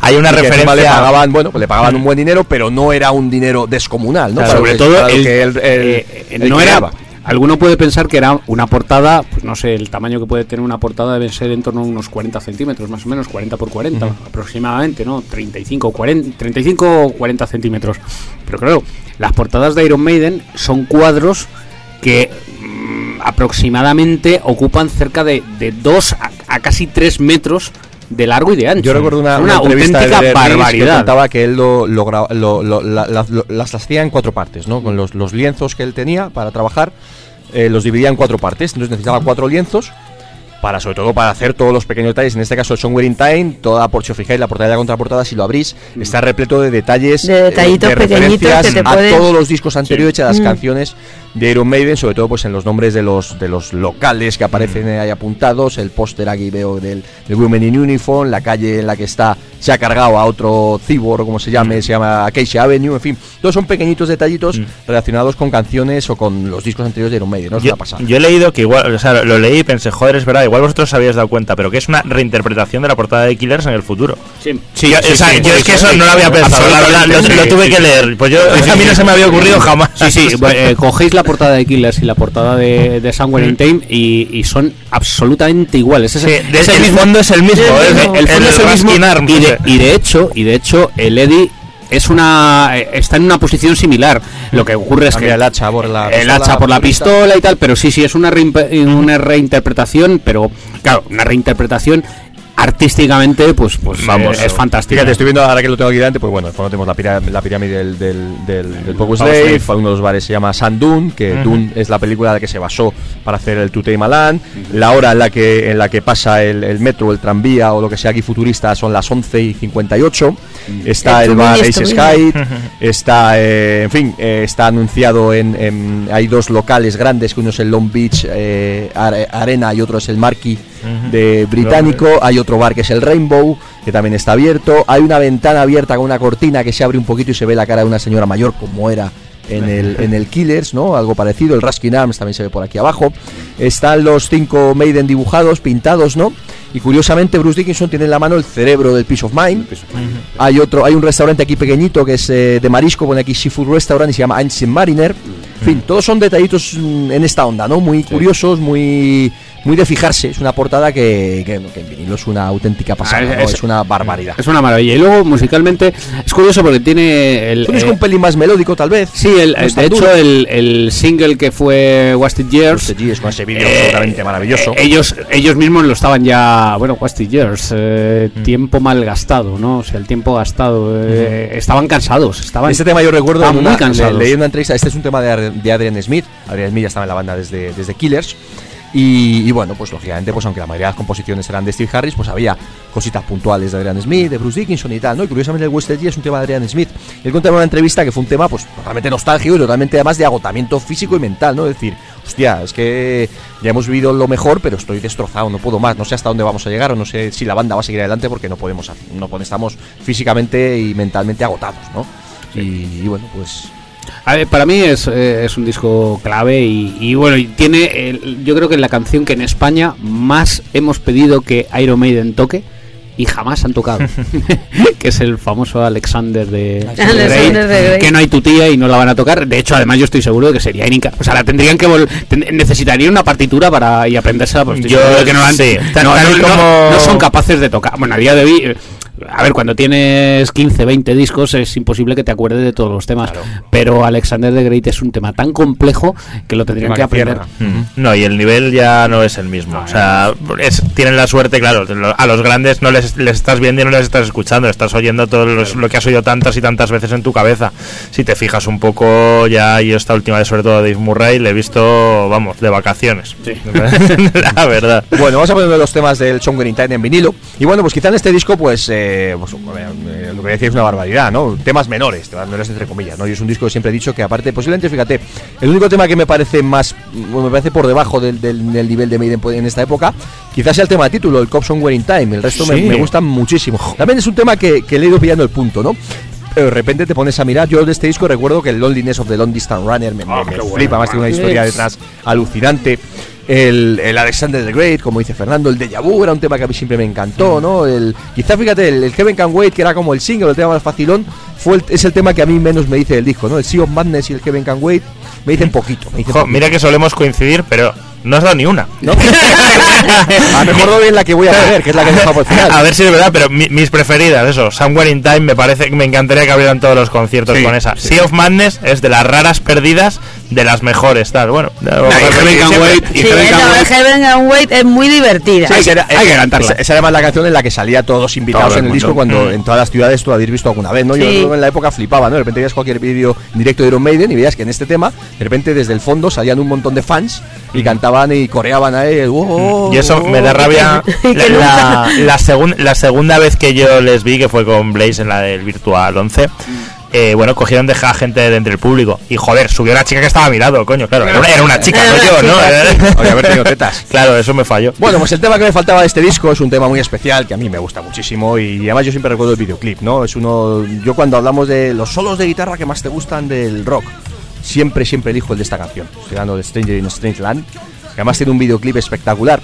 Y espectacular en directo, ¿no? Es quizá además eh, tiene imágenes de esta gira que estamos diciendo. Y hay una parte que a mí me vuelve loco, ¿no? Y es cuando eh, de repente se hincha el Eddie con los dos brazos en, en- alto, ¿no? Y entonces en un, en un brazo está, está una pasarela la que está Bruce Dickinson y en el otro está Steve Harris, ¿no?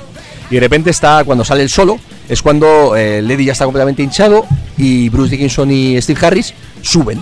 Suben mientras suena el solo de fondo. Guau, eso es la hostia. Eso es la hostia. Te digo. Ahí, sí ahí- Pablo sí que coincidimos, ¿no? Sí, correcto, correcto. Ay, como lo sabía, como lo Ahí te sabía. has portado. ¿Cómo lo sabía? Pues lo dicho, este tema maravilloso y este disco fantástico es Somewhere in Time y esto es Stranger in a Strange Land. Qué lujazo.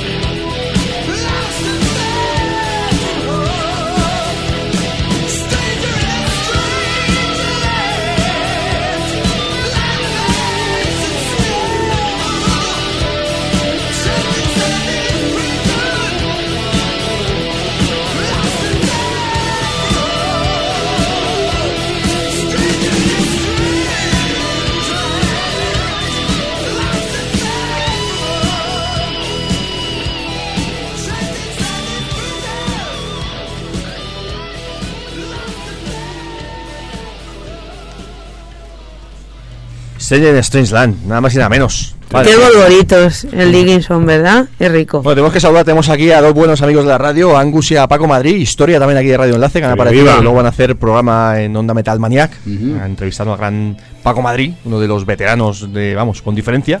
Y, y nada, pues un placer tenerles por aquí, aunque, aunque sea de fondo y saludarles. Está Rick Parfit, Francis Rossi y, y Paco Madrid. Paco Madrid. Está, está claro, está claro. Maiden Forever. Maiden Forever, uno, gente veterana aquí de, en fin, de categoría en, Ah, en- que sí. en Radio Enlace. Y Angus también. Buenas noches, Angus. Buenas madrugadas, David. Muchísimas gracias por tus palabras, tío. Un día en directo, además, que tú estás siempre grabado. Pues es que, ¿sabes qué pasa? Que a mí el fútbol me tira mucho y cuando juega al Barça, no hay quien me saque, tío. Hoy lo que es una putada, porque a las 12 nos va a tener que nos va a hacer cortar de verdad. Sí. Eso es lo que te iba a decir y no es cierto. Tú haz tu programa tranquilito, que los 10 minutos ya los recuperaré. Ah, bueno, vale, entonces cojonudo. Bueno, pues seguimos con el, con el repaso que íbamos y en este caso, pues después son Wearing Time, pues nos metemos ya en el Seven Son. Además, les estaba comentando ya ellos fuera de antena y a ver si lo decimos a los oyentes, ¿no? Que, que bueno, que sería muy fácil hacer un especial de Maiden pinchando los super clásicos o simplemente pues pasando por los discos eh, uno a uno y pinchando el single de turno, pero nunca hemos hecho nunca hemos hecho Son Corsarios ni lo estamos haciendo hoy, ¿no? Lo suyo yo creo que aunque no sean los mejores temas exactamente los que vayamos a pinchar, pero sí que mola pinchar curiosidades, temas diferentes, caras B, Claro. luego pincharemos alguna cosita de Bruce Dickinson solitario, de Paul Diano, de Blaze Bailey, incluso si nos da tiempo. Yo creo que lo del repaso a los conciertos no nos va a dar tiempo, porque ya lo No, hará- pues otro día. complicado, ¿no? Pero bueno, pues vamos a seguir un poquito con el repaso como decíamos y pasamos a bueno, pues pasamos al Seven Son. Sí, el, el disco el disco que supuso pues ese cambio absolutamente cambio cambio que luego tuvo un pequeño frenazo, ¿no? Pero pero un disco totalmente diferente en el sentido de que Sí, ya fue el disco además que, que arranca con ese deje progresivo que luego se desarrolló. Eso es. No en No Play for the Die ni en Fear of the Dark, pero ya, ni, vamos, ni en la época de Blaze Bailey, pero se desarrolló al En la 100% última. después. Parece que, como que retomaron el tema del Seven Son of Seven Son ya después del Virtual Eleven, ¿no? Sí, es un- el, New- el Brave New World, etcétera. Un disco conceptual que hasta ese momento pues Iron Maiden no, no habían hecho discos conceptuales, un disco totalmente diferente a lo que habían trabajado hasta ese momento y, y un disco con unas composiciones absolutamente sí, yo- increíbles. Yo siempre he comentado increíble. que eh, disco de Iron Maiden, pues obviamente pues va en gustos, ¿no? A unos les gustan más otros, o sea, a unos les gustan más unos, otros les gustan otros. Pero yo creo que el, el- el punto álgido compositivo de Iron Maiden es ese Son. También, pues bueno, también entran mis gustos personales, ¿no? Que para mí es, es mi ojito derecho de Iron Maiden, ¿no? Pero yo creo que, eso, hablando objetivamente, no ya en gustos, sino objetivamente, es el, es el punto álgido compositivo de Iron Maiden, para mí con diferencia, ¿no? Y Pocas- luego lo del escenario. Lo del escenario Sí. que llevaban Sí. era impresionante, vamos. Además el que concepto la han visual, retomado, ¿no? por cierto. Claro, el concepto visual diferente, ¿no? Porque, bueno, será un escenario, bueno, por un lado visualmente era muy chulo, era, era muy heavy en el sentido de, de la imagen, ¿no? Como era de, de grandilocuente y demás, pero bueno, era diferente, era hielo, era colores eh, Azulados, blancos, ¿no? Era, era una imagen yo creo diferente. Y además eh, lo, ha- lo han intentado retomar, pero no lo han conseguido. No, no, ¿eh? mucho menos. No lo han conseguido. Yo me acuerdo, aquí fue en el año 88, en el Monster, que se hizo en el Rocódromo, con Metallica, con Anthrax. Manzano, Y como con día, Manzano. ¿verdad? Sí, y con Con Manzano, Manzanito. efectivamente. Eh, Manzano que estábamos cuatro allí bebiendo cervezas, porque lo que nos interesaba era la chicha, pero bueno, Halloween también, ¿no? Y, y el concierto, uno de los festivales, pues con las, las mejores bandas del momento, con los mejores discos de la historia, ¿no? Eh, pues, pues es muy difícil, eh, no, no es muy difícil. Halloween es- con los Keeper, Maiden con el Seven Son. Eh, Anthrax. Anthrax con el State of Euphoria y Metallica con el Eh, con el Entonces, bueno, pues es irrepetible, no, no, no es inmejorable, es irrepetible directamente, ¿no? Pero recuerdo cuando estaban montando el, el escenario, que era de día, ¿no? Y, y, pues claro, eh, aquello no es hielo, es, es por spam, ¿no? Pero las luces, la, el, el humo, el, el ambiente que se produjo en aquella noche mágica, ¿no? De, de verano del, del año 88 y, y que bueno, y que se pudo ver por toda Europa, pero además fue un, un show que fue itinerante. En, en España tocaron Sí. en Pamplona, o, o se produjo en Pamplona, se produjo en Madrid, en Europa no solamente fue en Donington, En ¿no? Pamplona, como curiosidad, lo hemos comentado alguna vez, pero como curiosidad hay que decir que el, el famoso vídeo del, del de, Out. De, de Halloween, las part- la, la parte que, que- que se ve en directo es está grabado allí, exacto, ¿eh? Mm. Exacto. Y de hecho, la parte del bar que salen charlando es en Pamplona también. Sí, y la fábrica, la Sí, piscina, eso y todo es, eso eso, es. sí, sí. Sí, sí, sí. Entonces, bueno, pues Maiden en, en ese momento yo creo que tocan, tocan el cielo. Sí. Tocan el cielo. También es verdad que eh, estaban acabando los 80, ¿no? Estamos en el año 88, empezaba a haber cierto cansancio, todavía el, el heavy metal era tremendamente popular, pero empezaba a haber cierto cansancio y además ellos estaban en contra, no en contra, estaban manteniendo una línea musical muy diferente a la que en Estados Unidos se estaba dando, ¿no? En Estados Unidos, pues con ese hard rock eh, absolutamente repetitivo ya de bandas eh, fotocopia, glam, y, y ellos manteniendo, pues de repente un- una música eh, completamente diferente y, y mucho más compleja, ¿no? Sí, y, es verdad, es verdad. y era, era hasta cierto punto comprensible que, que entrara en una dinámica difícil. De hecho, parieron. Ahora, ahora entraremos a la siguiente etapa. Que dicho esto que dice Fernando, eh, se entiende perfectamente por qué No Prayer for the Dying fue como fue, ¿no? Y luego Fear the Dark, pues ya una cosa un poquito puente. Pero viendo el tracklist del disco, ¿no? De repente, yo, yo de- de- lo he dicho muchas veces, ¿no? Posiblemente sea mi disco favorito de Iron Maiden con diferencia y, y mis temas favoritos de Iron Maiden, ¿no? Con alguna puntualización.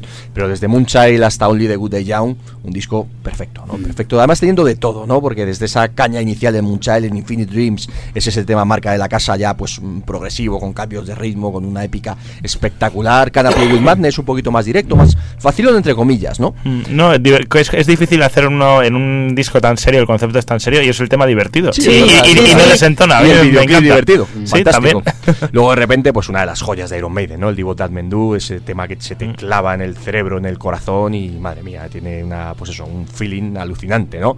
Luego la composición excelsa, es extremadamente brutal, que en este caso no cierra el disco, pero como si lo cerrara, ¿no? Que es el Seven Son, Seven Son que es quizá el, el, pues la... Cerraba la cara A. Cerraba la- Cerraba la cara A. Entonces los discos se podían escuchar en dos trozos.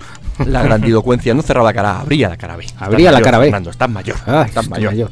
Luego el del, bueno, de Prophecy quizá Tenía un pelín, cinta, un- joder. un- quizá un pelín, un tema un pelín menor, pero bueno, también Una curiosidad de Prophecy. The Prophecy es la primera canción de los Maiden que tiene tres guitarras. O sea, quiere decir, no dobladas, sino cada una haciendo su melodía. Sí, además en este disco eh, entran los teclados. Eh, Iron Maiden ya había metido teclados, sobre todo en disco, pero quizás en directo es la primera vez que tienen un teclista escondido, Ujú. pero entra el software, claro. Un, un disco con esa grandilocuencia, con esa complejidad y con ese, esa estructura compositiva necesitaba también pues, unos teclados melódicos para darle ambientación a, algunos, a algunas partes y tal. Luego entra el de Clairvoyant, que también es un tema que se estuvo años sin tocar, luego lo recuperaron y a mí es uno de mis favoritos del disco. Sí. También El Clairvoyant es la leche, la y con una leche. portada del single del Clairvoyant a mí me parece de las, de las mejores, de las mejores, de las que más me gusta a mí desde siempre. Y luego al final con el Only the Good Day Young, un tema también un poquito más melódico, un tema más, no Ah, sé, pero es también chulísimo. Y divertido, porque es Y- para y nunca ha tocado, ¿verdad? además. Sí, que- es verdad, es un, disco, es un tema que no han tocado en directo, eh, no lo entendemos demasiado. Disco perfecto, absolutamente perfecto y bueno, pues tocaron techo y se acabó una etapa también. Sí, se acabó una etapa y, y bueno, pues a partir de ahí, bueno, el, el siguiente el siguiente disco que es No Prayer for the Dying, uno de los discos más odiados por mucha gente y a Por mí. A mí no me hace mucha a gracia. a A mí me- hace gracia, pero es de los que menos me a, gusta. a mí me sigue pareciendo un disco directo, lo que pasa que también es verdad que hay un cambio ahí, hay un cambio de guitarras, eh, se marcha eh, al menos temporalmente Adrian Smith, en ese momento pues, pues él decide eh, ir hacia otros derroteros mucho más melódicos en solitario y entra Yannick, Yannick Gears que, bueno que le dio una, un- bueno, una forma diferente de entender la música, muy distinta a lo que hoy es Yannick Gears dentro de- del grupo yo llevo muchísimos años diciendo que Yannick Gears está ahí porque es muy buen amigo de Bruce Dickinson y si, Porque Ya- es pintón en directo. y si Yannick no está en la banda, Bruce Dickinson no está en la banda y Steve Harris es un pacto que tiene de, de decir, bueno, pues hay que mantener a Yannick, pero Yannick musicalmente aporta bastante poco hoy por hoy a, a Iron Maiden. Y es curioso, ¿eh? porque en Fear of the Dark, sin embargo, o sea, ahí sudó la camiseta en cuando llegó a No Prayer for the Dying, el disco estaba prácticamente hecho, entonces tampoco tenía mucho, No que, tenía mucho que demasiado que decir. aportar. sin embargo, en Fear of the Dark, mm, aunque sea es un disco que nos guste menos y yo estoy ahí con- también con vosotros, mm, a nivel de guitarreo puede ser de los mejores. Sí. Yo creo que, que No Prayer el, el problema que tiene es que después de, de, pues, pues es lo que le ocurre a tantísimas bandas, ¿no? Después de un disco absolutamente excelso como, como era Seven Son, era prácticamente imposible, bueno, eh, prácticamente no, era imposible hacer algo mejor, ¿no? Entonces No Prayer eh, se nota, se nota, se nota una caída Sí, compositiva. además, además es un disco yo creo que se hizo, claro, que a propósito dice, joder, este no puede superar, eh, le, le- le- le pasó a Was, por ejemplo, después de Crimson Idol, o bueno, a tantas bandas como dice Fer.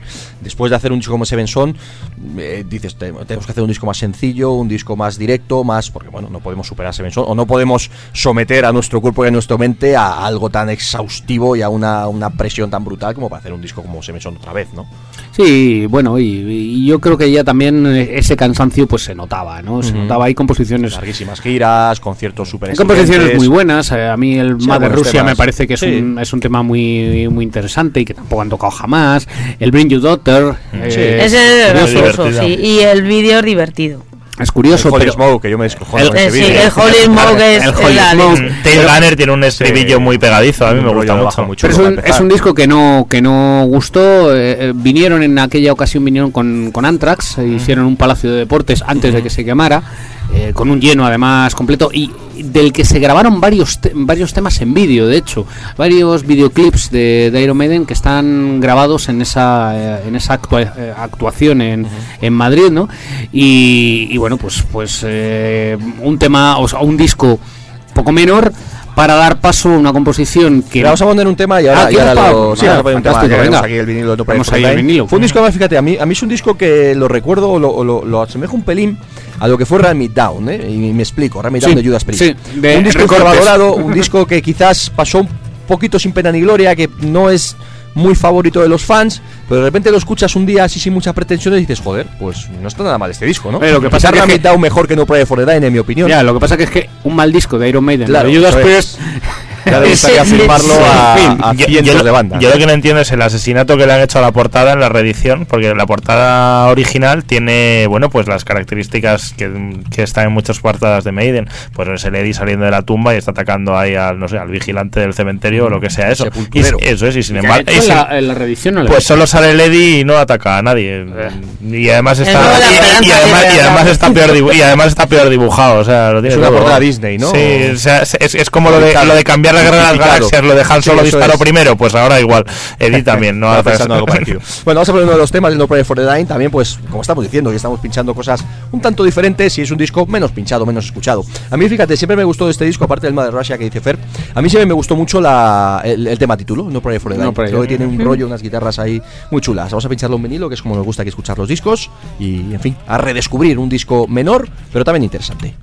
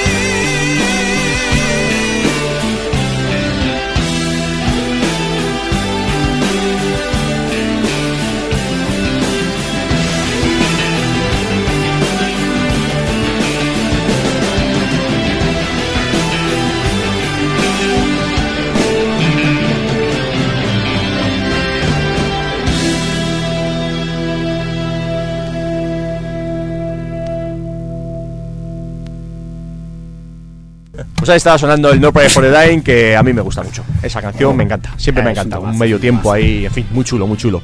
Bueno, nada, pasamos a Fear of the Dark, ¿no? El disco of el que Dark. Pablo y yo Mm. empezamos con Don Maiden, parece mentira. Sí, eso es. Pero, y bueno, es un disco que se le tiene cariño, quizá por esto, ¿no? Además, Mm. una portada que era la primera sin Derek Riggs, pero también tiene mucha chicha la portada, ¿no? Bueno, la, la portada es un espectacular. Sí. Y se puede sacar muchas historias de miedo de, de ahí. Ya te digo. Ahora lo que pasa es que yo tengo que reconocer que como ahí luego ya se fue el Dickinson, ese disco para mí es mi amor-odio. Me encanta, pero luego me trae muy mal rollo y así. Yo ese lo, me lo, lo compré en cinta y tengo la portada, no es ya ni azul, es blanca, de- es desgastada de enredar con las manos y de sacarlo y de leer las letras y de, y de vamos, pues está hecha auténtico polvo. Las letras que son amarillas son blancas en, A mí mi, me- en mi cinta. Yo lo compré el día que salió a la venta, me acuerdo que, que, bueno, pues eso, había escuchado el, el tema y, y me fui a Madrid Rock, lo compré allí y, y llegué uf, con todo emocionado, ¿no? Va, va, desprecintas el disco en vinilo. En vinilo es, un abierto, disco, así. es un disco doble, además, son, son dos discos, vaya. Y lo puse y cuando terminé me quedé así como diciendo, no, esto no es lo que yo esperaba. No, ojo, pues yo recuerdo Y darle, darle al play, perdona que te corte, Sí, sonar el Wig Orbidet y yo es que casi me caía para atrás y yo- es que no oí más, lo rebobiné otra vez y otra y Yo- otra yo y luego ya fui oyendo lo Yo demás. recuerdo el videoclip del Big Quick Orbidet, que además era muy cortito, y, lo, y- Sí. y verlo en la tele, en la tele normal, ¿no? No me acuerdo en qué programa era, un día por la tarde, y ver, y, hostia, hostia, ya os decía antes con el, con el bueno, lo que pasó con the Dark con la canción, ¿no? Pero, o sea, el Big, Orbi- el Quick Orbidet, Mm. No, no, pero claro, pero a ver, si tiene temas y Fear of the Dark, que a día de hoy estoy aburrido de escucharla en directo, pero me sigue pareciendo una canción excelente. Pero el, el conjunto del disco me parece que es un disco. Sí, que era un disco que tiene bastante Ojo, relleno, ¿no? o Yo, sea, fíjate, tiene mirando mucho ahora mismo, relleno. aparte de los temas grandes, pues bueno, eh, Afraid to Shoot Strangers sigue siendo uno de mis temas favoritos de Iron Maiden de, de toda la vida, ¿no? A mí, por ejemplo, me ha gustado siempre mucho el Childhood Zen, es un tema que, Mm. le, que le tengo mucho mucho cariño. El Westin Love es un tema que me gusta muchísimo, es una balada a medio tiempo, además. Mm. Esa, eh, perdona que te corte, eso a mí se me pusieron los pelos de punta porque esa la ponía en los 40 principales. Sí, sí. Yo recuerdo además del Westin Love una, una anécdota curiosa, ¿no? De repente, pues una balada muy intensa, muy, muy, muy así, con mucho sentimiento y tal. Y recuerdo una entrevista que comentaba, creo que fue Yannick Gers, que decía que, hombre, que es una balada, que es muy intensa, que es muy tal, pero que leyendo la letra, que es una canción que habla de follar, sin más. Que- Yo la que la canción habla de follar, que mucho amor, mucha historia, pero la canción habla de follar, y punto. Y siempre me hizo bastante gracia, ¿no? Y luego, pues, por ejemplo, yo que sé, tiene temas un poquito menores, pero que también siempre han tenido mucho, mucho rollo, ¿no? El Judas My Guide o el, el Weekend Warrior, no sé. Un disco menor quizás, pero que, bueno, De pues, hecho- fue importante y cerró una etapa. De, de hecho, cerró tal etapa que eh, pues eh, tal eh, etapa. Salió, salió en el año 92, eh, volvieron a, tocar a, eh, Donington. a encabezar, encabezar Donington y en España un, un Monster en las ventas con, con Gun, Pantera, Megadeth. Y en Zaragoza. Y, y- Doy fe. En Zaragoza no lo sé, yo les vi en, en, en las ventas. Y de buenas a primeras, pues al año siguiente, un día escuchando la radio a Mariano García de nuevo, pues nos enteramos de que el señor Bruce Dickinson se marcha de, de Iron Maiden, que montan una mini gira de despedida Y tocar en el Canci. y tocar en Canciller en, en el año 93, ¿no? Y, y bueno, pues, pues para mí de las 20 veces que he visto a Iron Maiden, la, la vez que peor han tocado, pues realmente no tocaron. Quiero decir, tocaron, musicalmente tocaron o hicieron que tocaban, pero, pero creo que nunca me lo he pasado tan bien como en aquel concierto, ¿no? Porque ver a Iron Maiden en una sala de 800 personas, pues era algo inédito en, en aquel momento, ¿no? Y fue De una 800 despedida. personas con 5.000 de capacidad. Sí, sí, vamos, lo remontamos y, y la, la cola recuerdo que llegaba hasta la Plaza de España, ¿no? Salieron las entradas y había muy poquitas, ¿no? Y fue la despedida, la despedida de Bruce que por otro lado pues estaba ya un poquito harto Cabreado, y, sí. y tenía ganas de, de- de hacer cosas distintas. Hemos ¿no? pasado por alto, de todas formas, bueno, ahora ponemos alguna cosita y lo comentamos, ¿no? Pero hemos pasado por alto que en el año 90 salió, eh, bueno, ese, ese primer disco en solitario de Bruce Dickinson, Bueno, el Tattoo sí. Millionaire, que lo hemos comentado alguna vez, ¿no? Que, bueno, pues esa cuando Bruce Dickinson ya en la, la- en la- en la etapa del No Prayer for the Die mentalmente ya estaba casi más fuera de Iron Maiden que otra cosa, y él ya estaba pensando en su carrera en solitario, y de hecho, pues en ese Tattoo Millionaire estaba también Yannick Jers, ¿no? Mm, A mí me llama la interesante. Sí, a mí me llama la atención porque Tattooed Millionaire, la canción, habla precisamente critica a bandas como podían ser pues las de hard rock de la época, de Motley Crue, todo esto tal, pero quizás el disco de más de hard rock que ha hecho Bruce Dickinson jamás. sí, sí. Una cosa ahí. una Y que no quiere ser millonario. Sí, no. eso tampoco. ¿eh? Tampoco. sí, una cosa rara. Pero ya era- es- ya- eres yo- un, yo- eres un yo buen creo que ya era millonario, ¿no? O sea, que Claro, lo que pasa que eh, falta. pues si decíamos antes que, que se acababan los 80, ya estamos hablando del año 92, año 93. Los gustos han cambiado, el, el heavy metal ya no es popular, en Estados Unidos ha surgido el grunge, la gente lo que quiere es escuchar Nirvana, Pearl Jam, y aunque Europa funcionaba de otra manera, pues Iron Maiden de repente mm, caen o, o- o cambian de forma radical, ¿no? Y a partir de ahí entran en la etapa negra, negra y gris, no sé, eh, no sé si hablar de ella. Sí, pues Bueno, mira, pasar por yo- encima, ¿no? Vamos No, a ver, yo, voy, yo voy a hablar con cariño, porque mira, yo, Yo sé, también, yo yo sé que Pablo. objetivamente, la, yo la primera vez que vi a los Maiden fue con Blaze. Y estoy seguro, si viera eso ahora diría, menuda puta mierda. Eso. Pero, Bueno, pero, bueno, pero como tenía, como y- tenía 15 años, pues me lo pasé, que te cagas, flipé y tengo un recuerdo del concierto que seguro que fue malísimo. en el pabellón. Sí, tengo un recuerdo espléndido. Yo la gira Perdón, su puta madre. Claro. Yo claro, claro, pero, Yo claro. La gira de X Factor en el pabellón para algunos fue muy especial porque fue la primera Claro. vez que veíamos a Iron Maiden. Es que- para quien había visto, yo recuerdo la primera vez que vi a Judas Priest con el Reaper Owens. Claro, y- y puedo decir exactamente lo mismo, pero luego después la he visto con Halford y he dicho, hostia, es otra cosa. Claro, pues no, claro. y mira que Judas con Reaper lo hacían bastante mejor que Maiden Sí, con, sí, sí. con Blaze. Efectivamente, Yo le tengo mucho respeto a Blaze Bailey. Yo ¿eh? vi Es un las- tipo al que le tengo mucho cariño y mucho respeto. Vi los no dos. Yo me acuerdo cuando salió eh, X, eh, X X Factor. Factor. Y eh, además recuerdo escuchándolo, me, me lo regalaron, me lo regalaron por mi cumpleaños. Había salido hacía muy poquito tiempo y, bueno, pues llegué a casa, lo, me lo habían regalado, lo puse, me acosté, vamos, me tumbé en la cama para escucharlo. Y claro, eran Iron Maiden. Y, y qué leche, te tenían que gustar Iron Maiden. Llevaban gustándome desde el año 82, pues, pues, pues estamos hablando del año 90 y 94, me parece, más o menos, ¿no? 90 y- Sí, 95. 95. Pues hombre, después de, de ta- de- de una década amando a Iron Maiden, pues te tenían que gustar. Pero claro, aquello no era Iron Maiden. Eh, la No voz no sabe. sonaba Iron Es que- Maiden, las canciones no sonaban Iron Maiden. Es que fue una apuesta Hasta la arriesgada. portada no era una portada de Iron Fue, Maiden. fue arriesgado porque y podría haber salido bien si yo creo si Blaze, claro, Blaze está con Wolfsbane mm, en por ejemplo el disco Live Fast Die Fast y tal, canta podría llegar a los registros de Bruce Dickinson en ese momento, lo que pasa es que claro, habría con Wolfsbane habría hecho tres giras, habría eh, por, por Inglaterra y poco más. Se quemó de tal manera que claro, en directo era indefendible, lo, ya no, no ten- vamos, para cuando llegó No la gira de, la Virtual letra 11, del 666 eso de es. Number of the Beast. Bueno, ahí había mucha crueldad. Yo recuerdo la gira de Virtual 11 que vacila- vacilaba, que era la vacilada que hacía también Bruce Dickinson en Hello by Thy Name, de entro o no entro en la parte final, y eso, la gente estaba llamándole de hijo puta para arriba, y cuando lo hace Bruce Dickinson todos aplaudimos, En como, el- ¡ay, qué en tío el más X majo". Factor es verdad que metió la pata en el Devil Damned. Sí. En la segunda, en la segunda estrofa. Eso Sí, sí, no, eso no. sí me acuerdo. Sí, yo eh, eh, no, no fue, fue un, un cantante eh, que no fue aceptado. No, no. en ningún momento, en ningún momento porque no, no era lo que la gente No, y había la vivido. ya de estábamos en la mitad de los Se le 90. aceptó y hablo como fan en la, en la gira del otro, del, Del Virtual del. Virtual Eleven, porque ahí hizo lo que tenía que hacer, echarse para atrás.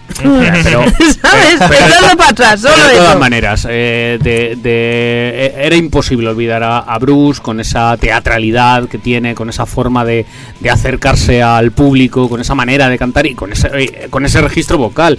Entonces, con todos los respetos hacia, hacia Blaze, pues claro, mm, no es el cantante que todo el mundo soñaba de Iron Maiden. Entonces, No, es una pena sobre todo porque al final el, el X Factor y el Victor Eleven se, que- se han quedado como discos totalmente olvidados, totalmente... con temas estupendos Sí, eso... eso Con el que luego- Eleven, ¿no? que luego han sido recuperados Estoy con la voz de leyendo por Bruce aquí, Dickinson claro. y son, son excelentes. El X ¿no? Factor se abría con el Sign of the Cross, que es un tema espectacular. Lord of the Flies a mí me parece una de las mejores composiciones de Iron Maiden a todos niveles, siempre me ha encantado. Manos the Edge era un cañonazo en directo Sí. espectacular.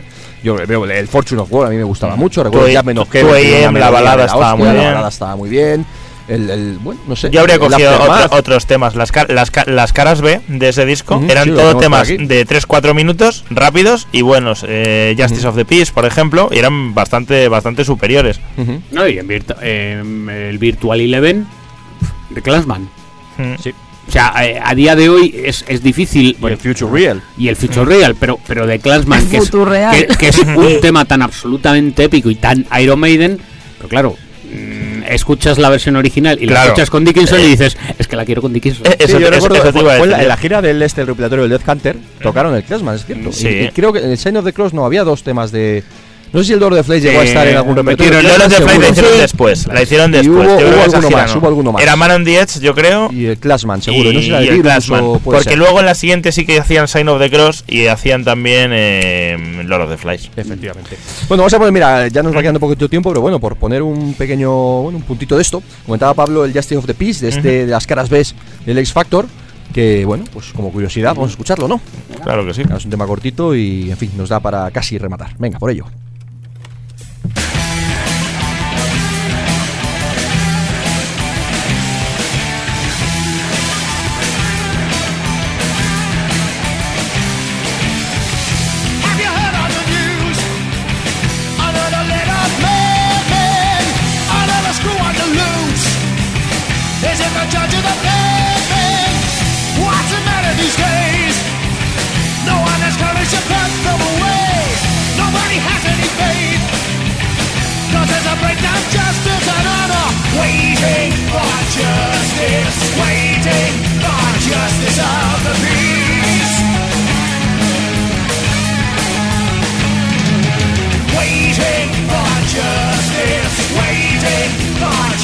Of the.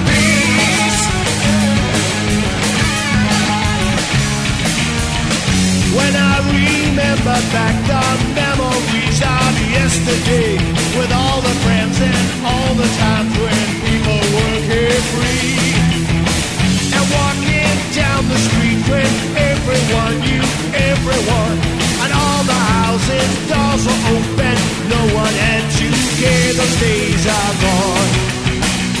Days are gone. Those days are gone.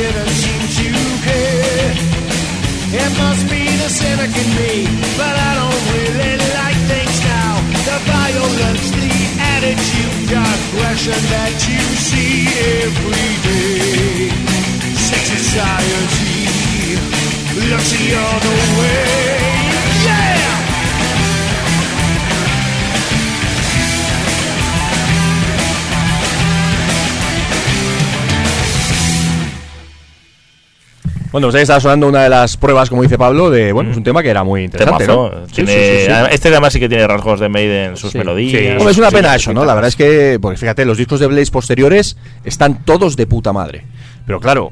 eh, Y Blaze en directo es de Blaze puta madre. Es un tío espectacular, pero claro, te metes. No, te metes en los zapatos de Bruce Dickinson, es imposible, ¿no? No, Y está- sobre todo es imposible que gente pero también acepte, ¿no? tenía mucha culpa él, ¿eh? ¿Qué Sí, coño? le- Yo creo que le vino, ¿Eh? le vino, gra- le vino, Le- le le vino vino grande, grande y, y cuando se ya se, subió. y cuando ya se hizo con el un poco con el puesto, pues mira, pues gracias por haber mantenido la silla caliente, pero que vuelva Bruce. Sí, Y- y No, se pasó volvió, de volvió. pueblos, Y ¿eh? de hecho, y de hecho volvió y, y bueno, pues eh, vino, vinieron dos veces eh, a Madrid, bueno, a España con, Sí. con Blaze, pero claro, en la siguiente gira que, que además tuvimos la ocasión de verles en la cubierta, una de las Una de las veces que más veces- lleno ha estado eso en y, y que No, peor no, ha no, sonado, o sea, yo de las de las 20 Y veces que he visto a Megadeth ha sido el peor, peor, concierto peor, que se ha dado en su vida y un poco más. horrible pero pero claro, era Maiden con era- era- era- subiéndose por los laterales Sí, de sí, los hierros. Bueno, tocando Power Riff, yo sabes, la vi, la vi adelante. Mira, te llevaba una camiseta blanca que salió negra. Qué asco, yo creo que me hasta me mearon Yo estaba en la grada porque fíjate, fue, me llevé a mi hermano, mi hermano Sí, yo lo vi en la 14 años. grada también. Entonces, claro, la cara de mi hermano viendo eso con 14 años era claro. la hostia. Claro, claro. fue, fue tremendo. Y bueno, pues aquello abrió el, el, el resurgir de Iron Maiden con un disco absolutamente fascinante y, e Y increíble. esto más, fíjate, es curioso Como cómo, es Brave New World, ¿no? De primeras no terminó de ser buen- bien aceptado, ¿no? Porque, bueno, pues era diferente, era vuelta con Bruce Dickinson, pero no era lo mismo, ¿no? Y es un disco que ha ganado mucho con el paso de los años, creo, ¿eh? A mí al menos me Sí, ha sí, pasado. no, es un discazo. Y la Sí. portada, la, La portada, portada es es una pasada, vamos. Mm. Veíamos ahí el logo sin picos, que es lo que a mí me daba por culo desde el principio.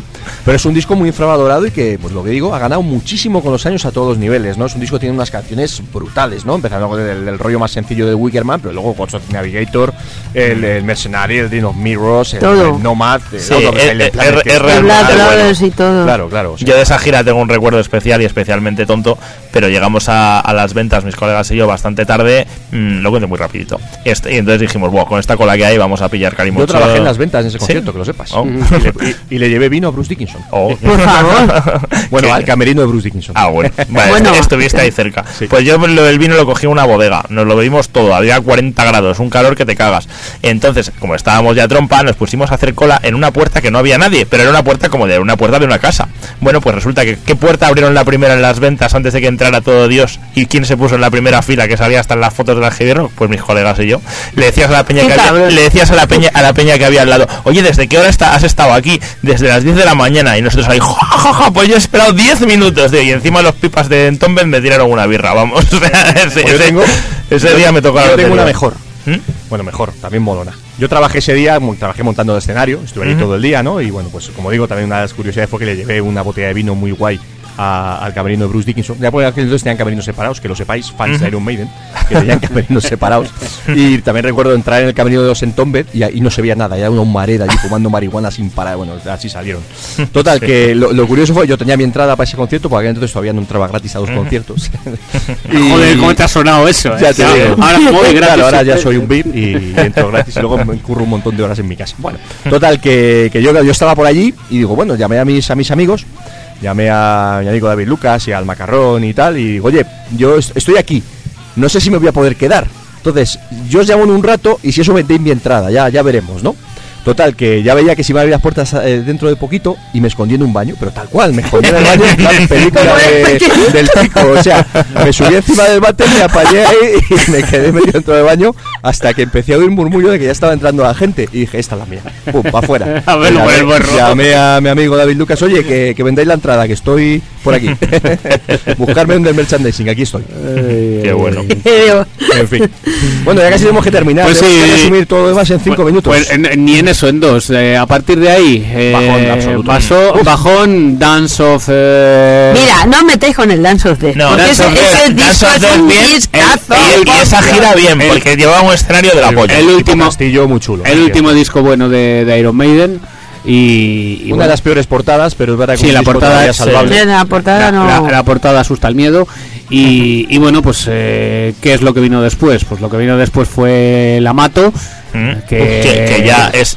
Que- que Mira, era- me, me gustan 20 segundos. Que hay, una- hay una parte que mete un teclado de los Sevenson. Sí. Y no lo he vuelto a oír. O sea, que- El Amato, es de. eh, no sé. Creo que es un disco que no escucha entero en mi vida. que es No, insufrible, pero claro, uh, uno nunca va, o, o cuando toca, cuando, cuando, cuando baja a los infiernos puede bajar mucho más, más abajo. Y lo último que Iron Maiden hasta ahora en estudio, eh, estamos Insufrible. dejando eh, fuera todos los directos es de Final Frontier, que, que bueno que es- en estos momentos es lo último, que o su último trabajo, su última Y van a parte sacar este creativa. año. Están Pero- grabando ya nuevo disco. pero- Kevin bueno. ¿Qué es lo que nos depara el futuro? Pues ahora mismo la preocupación por Bruce Dickinson. En definitiva, cuando comenzábamos el programa lo decíamos, el, el motivo, uno de los motivos de este programa, de este especial y este recordatorio, es que Bruce está pasando momentos difíciles. Y hombre, ¿qué es lo que yo creo que todos los fans y todos los que amamos a Iron Maiden queremos? Pues volver un disco o volver a escuchar un disco con 12, 13 temas de no más de 4 minutos rápidos, tracatán, tracatán, tracatán, pero Eso- me temo que eso... Eso no lo vamos a escuchar, No, cual yo, yo creo que nos vamos a quedar con el hecho de, bueno, pues de, de- de volver a recuperar, igual que se ha recuperado la gira del Seven Son, se ha recuperado la Claro. gira del... del eh, Sí, bueno, de los primeros los Early Years, que fue de las mejores. Yo es que mi, mi, di- mi divorcio con la música actual de Iron Maiden es total. De hecho, yo ya me planteo que les voy a ver gira sí, gira no. Como están haciendo gira revival, gira Yo nueva. haciendo eso. Eso es, yo la gira nueva paso. Ya fui a alguna gira nueva para llevar a mi sobrino. Y mira, realmente, un chaval de 15 años tendría que haber flipado viendo a los Maiden. Y le pareció un coñazo. Luego vea Twisted Sister y, le pa- y es- ya conseguimos el efecto que estábamos buscando, que le, que le flipara. Pero con los Maiden, y a mí eso me parece, pues toda la magia que hablábamos que tenían, que siempre han tenido, y en directo debería haber sido así siempre. Mira, yo nunca he visto a Maiden tan cansados, tan agotados como el Sony Sphere. En el este- el peor concierto que, que les he visto y que creo que les veré porque es que yo no vuelvo a ir a una gira Sí, de sí. presentación. Sin embargo, el año pasado les vimos, tuvimos la ocasión eh, de verles en, en Francia, en, en Hellfest. En el Hellfest, Sí. y yo les vi en y Barcelona y en Baracaldo y fue y- brutal. Y muy Sí. bien, el año pasado estuvieron en una Hmm. forma excelente. Y la última de Madrid también estuvo también estuvo bien, pero claro, es que con ese con semejante repertorio es que vamos. Era vamos, difícil. Y esos telones que no los han cambiado ni lavado ni A mí, nada a mí eso, nunca. a mí- a mí eso me gusta. Eso es hay, hay- genial. hay desañejos.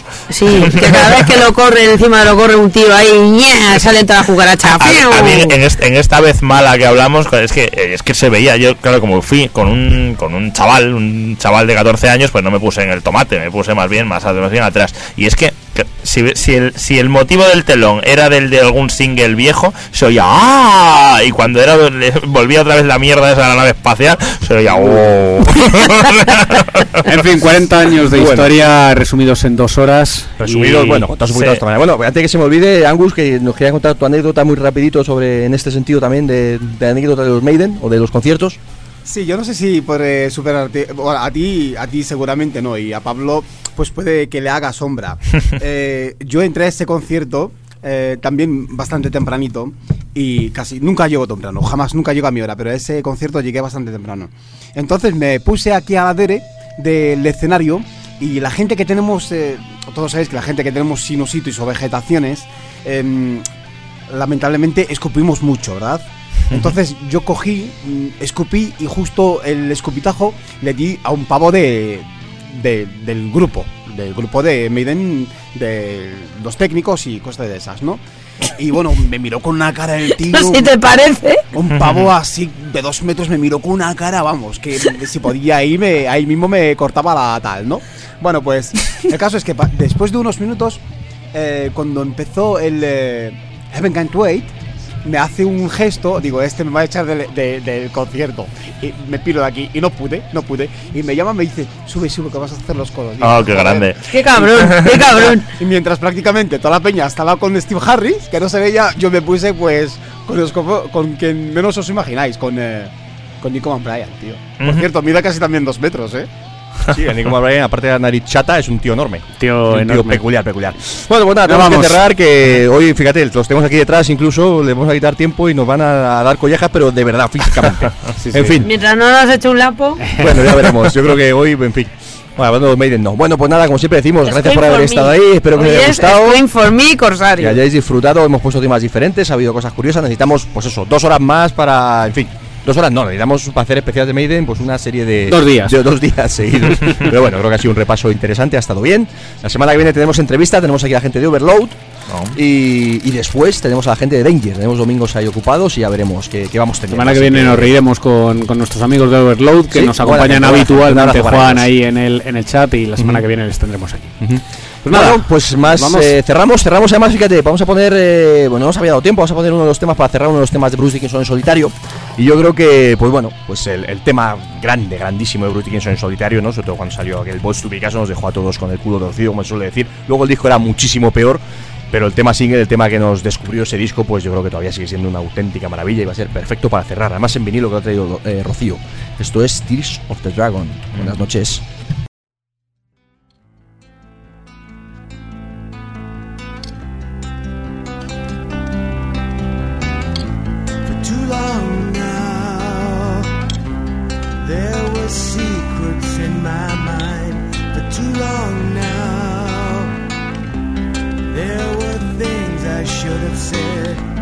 in the darkness. I was stumbling for the door to find a reason, to find the time, the place, the hour, waiting for the winter sun and the cold light of day. The misty ghosts of childhood fear pressure is building and I can't.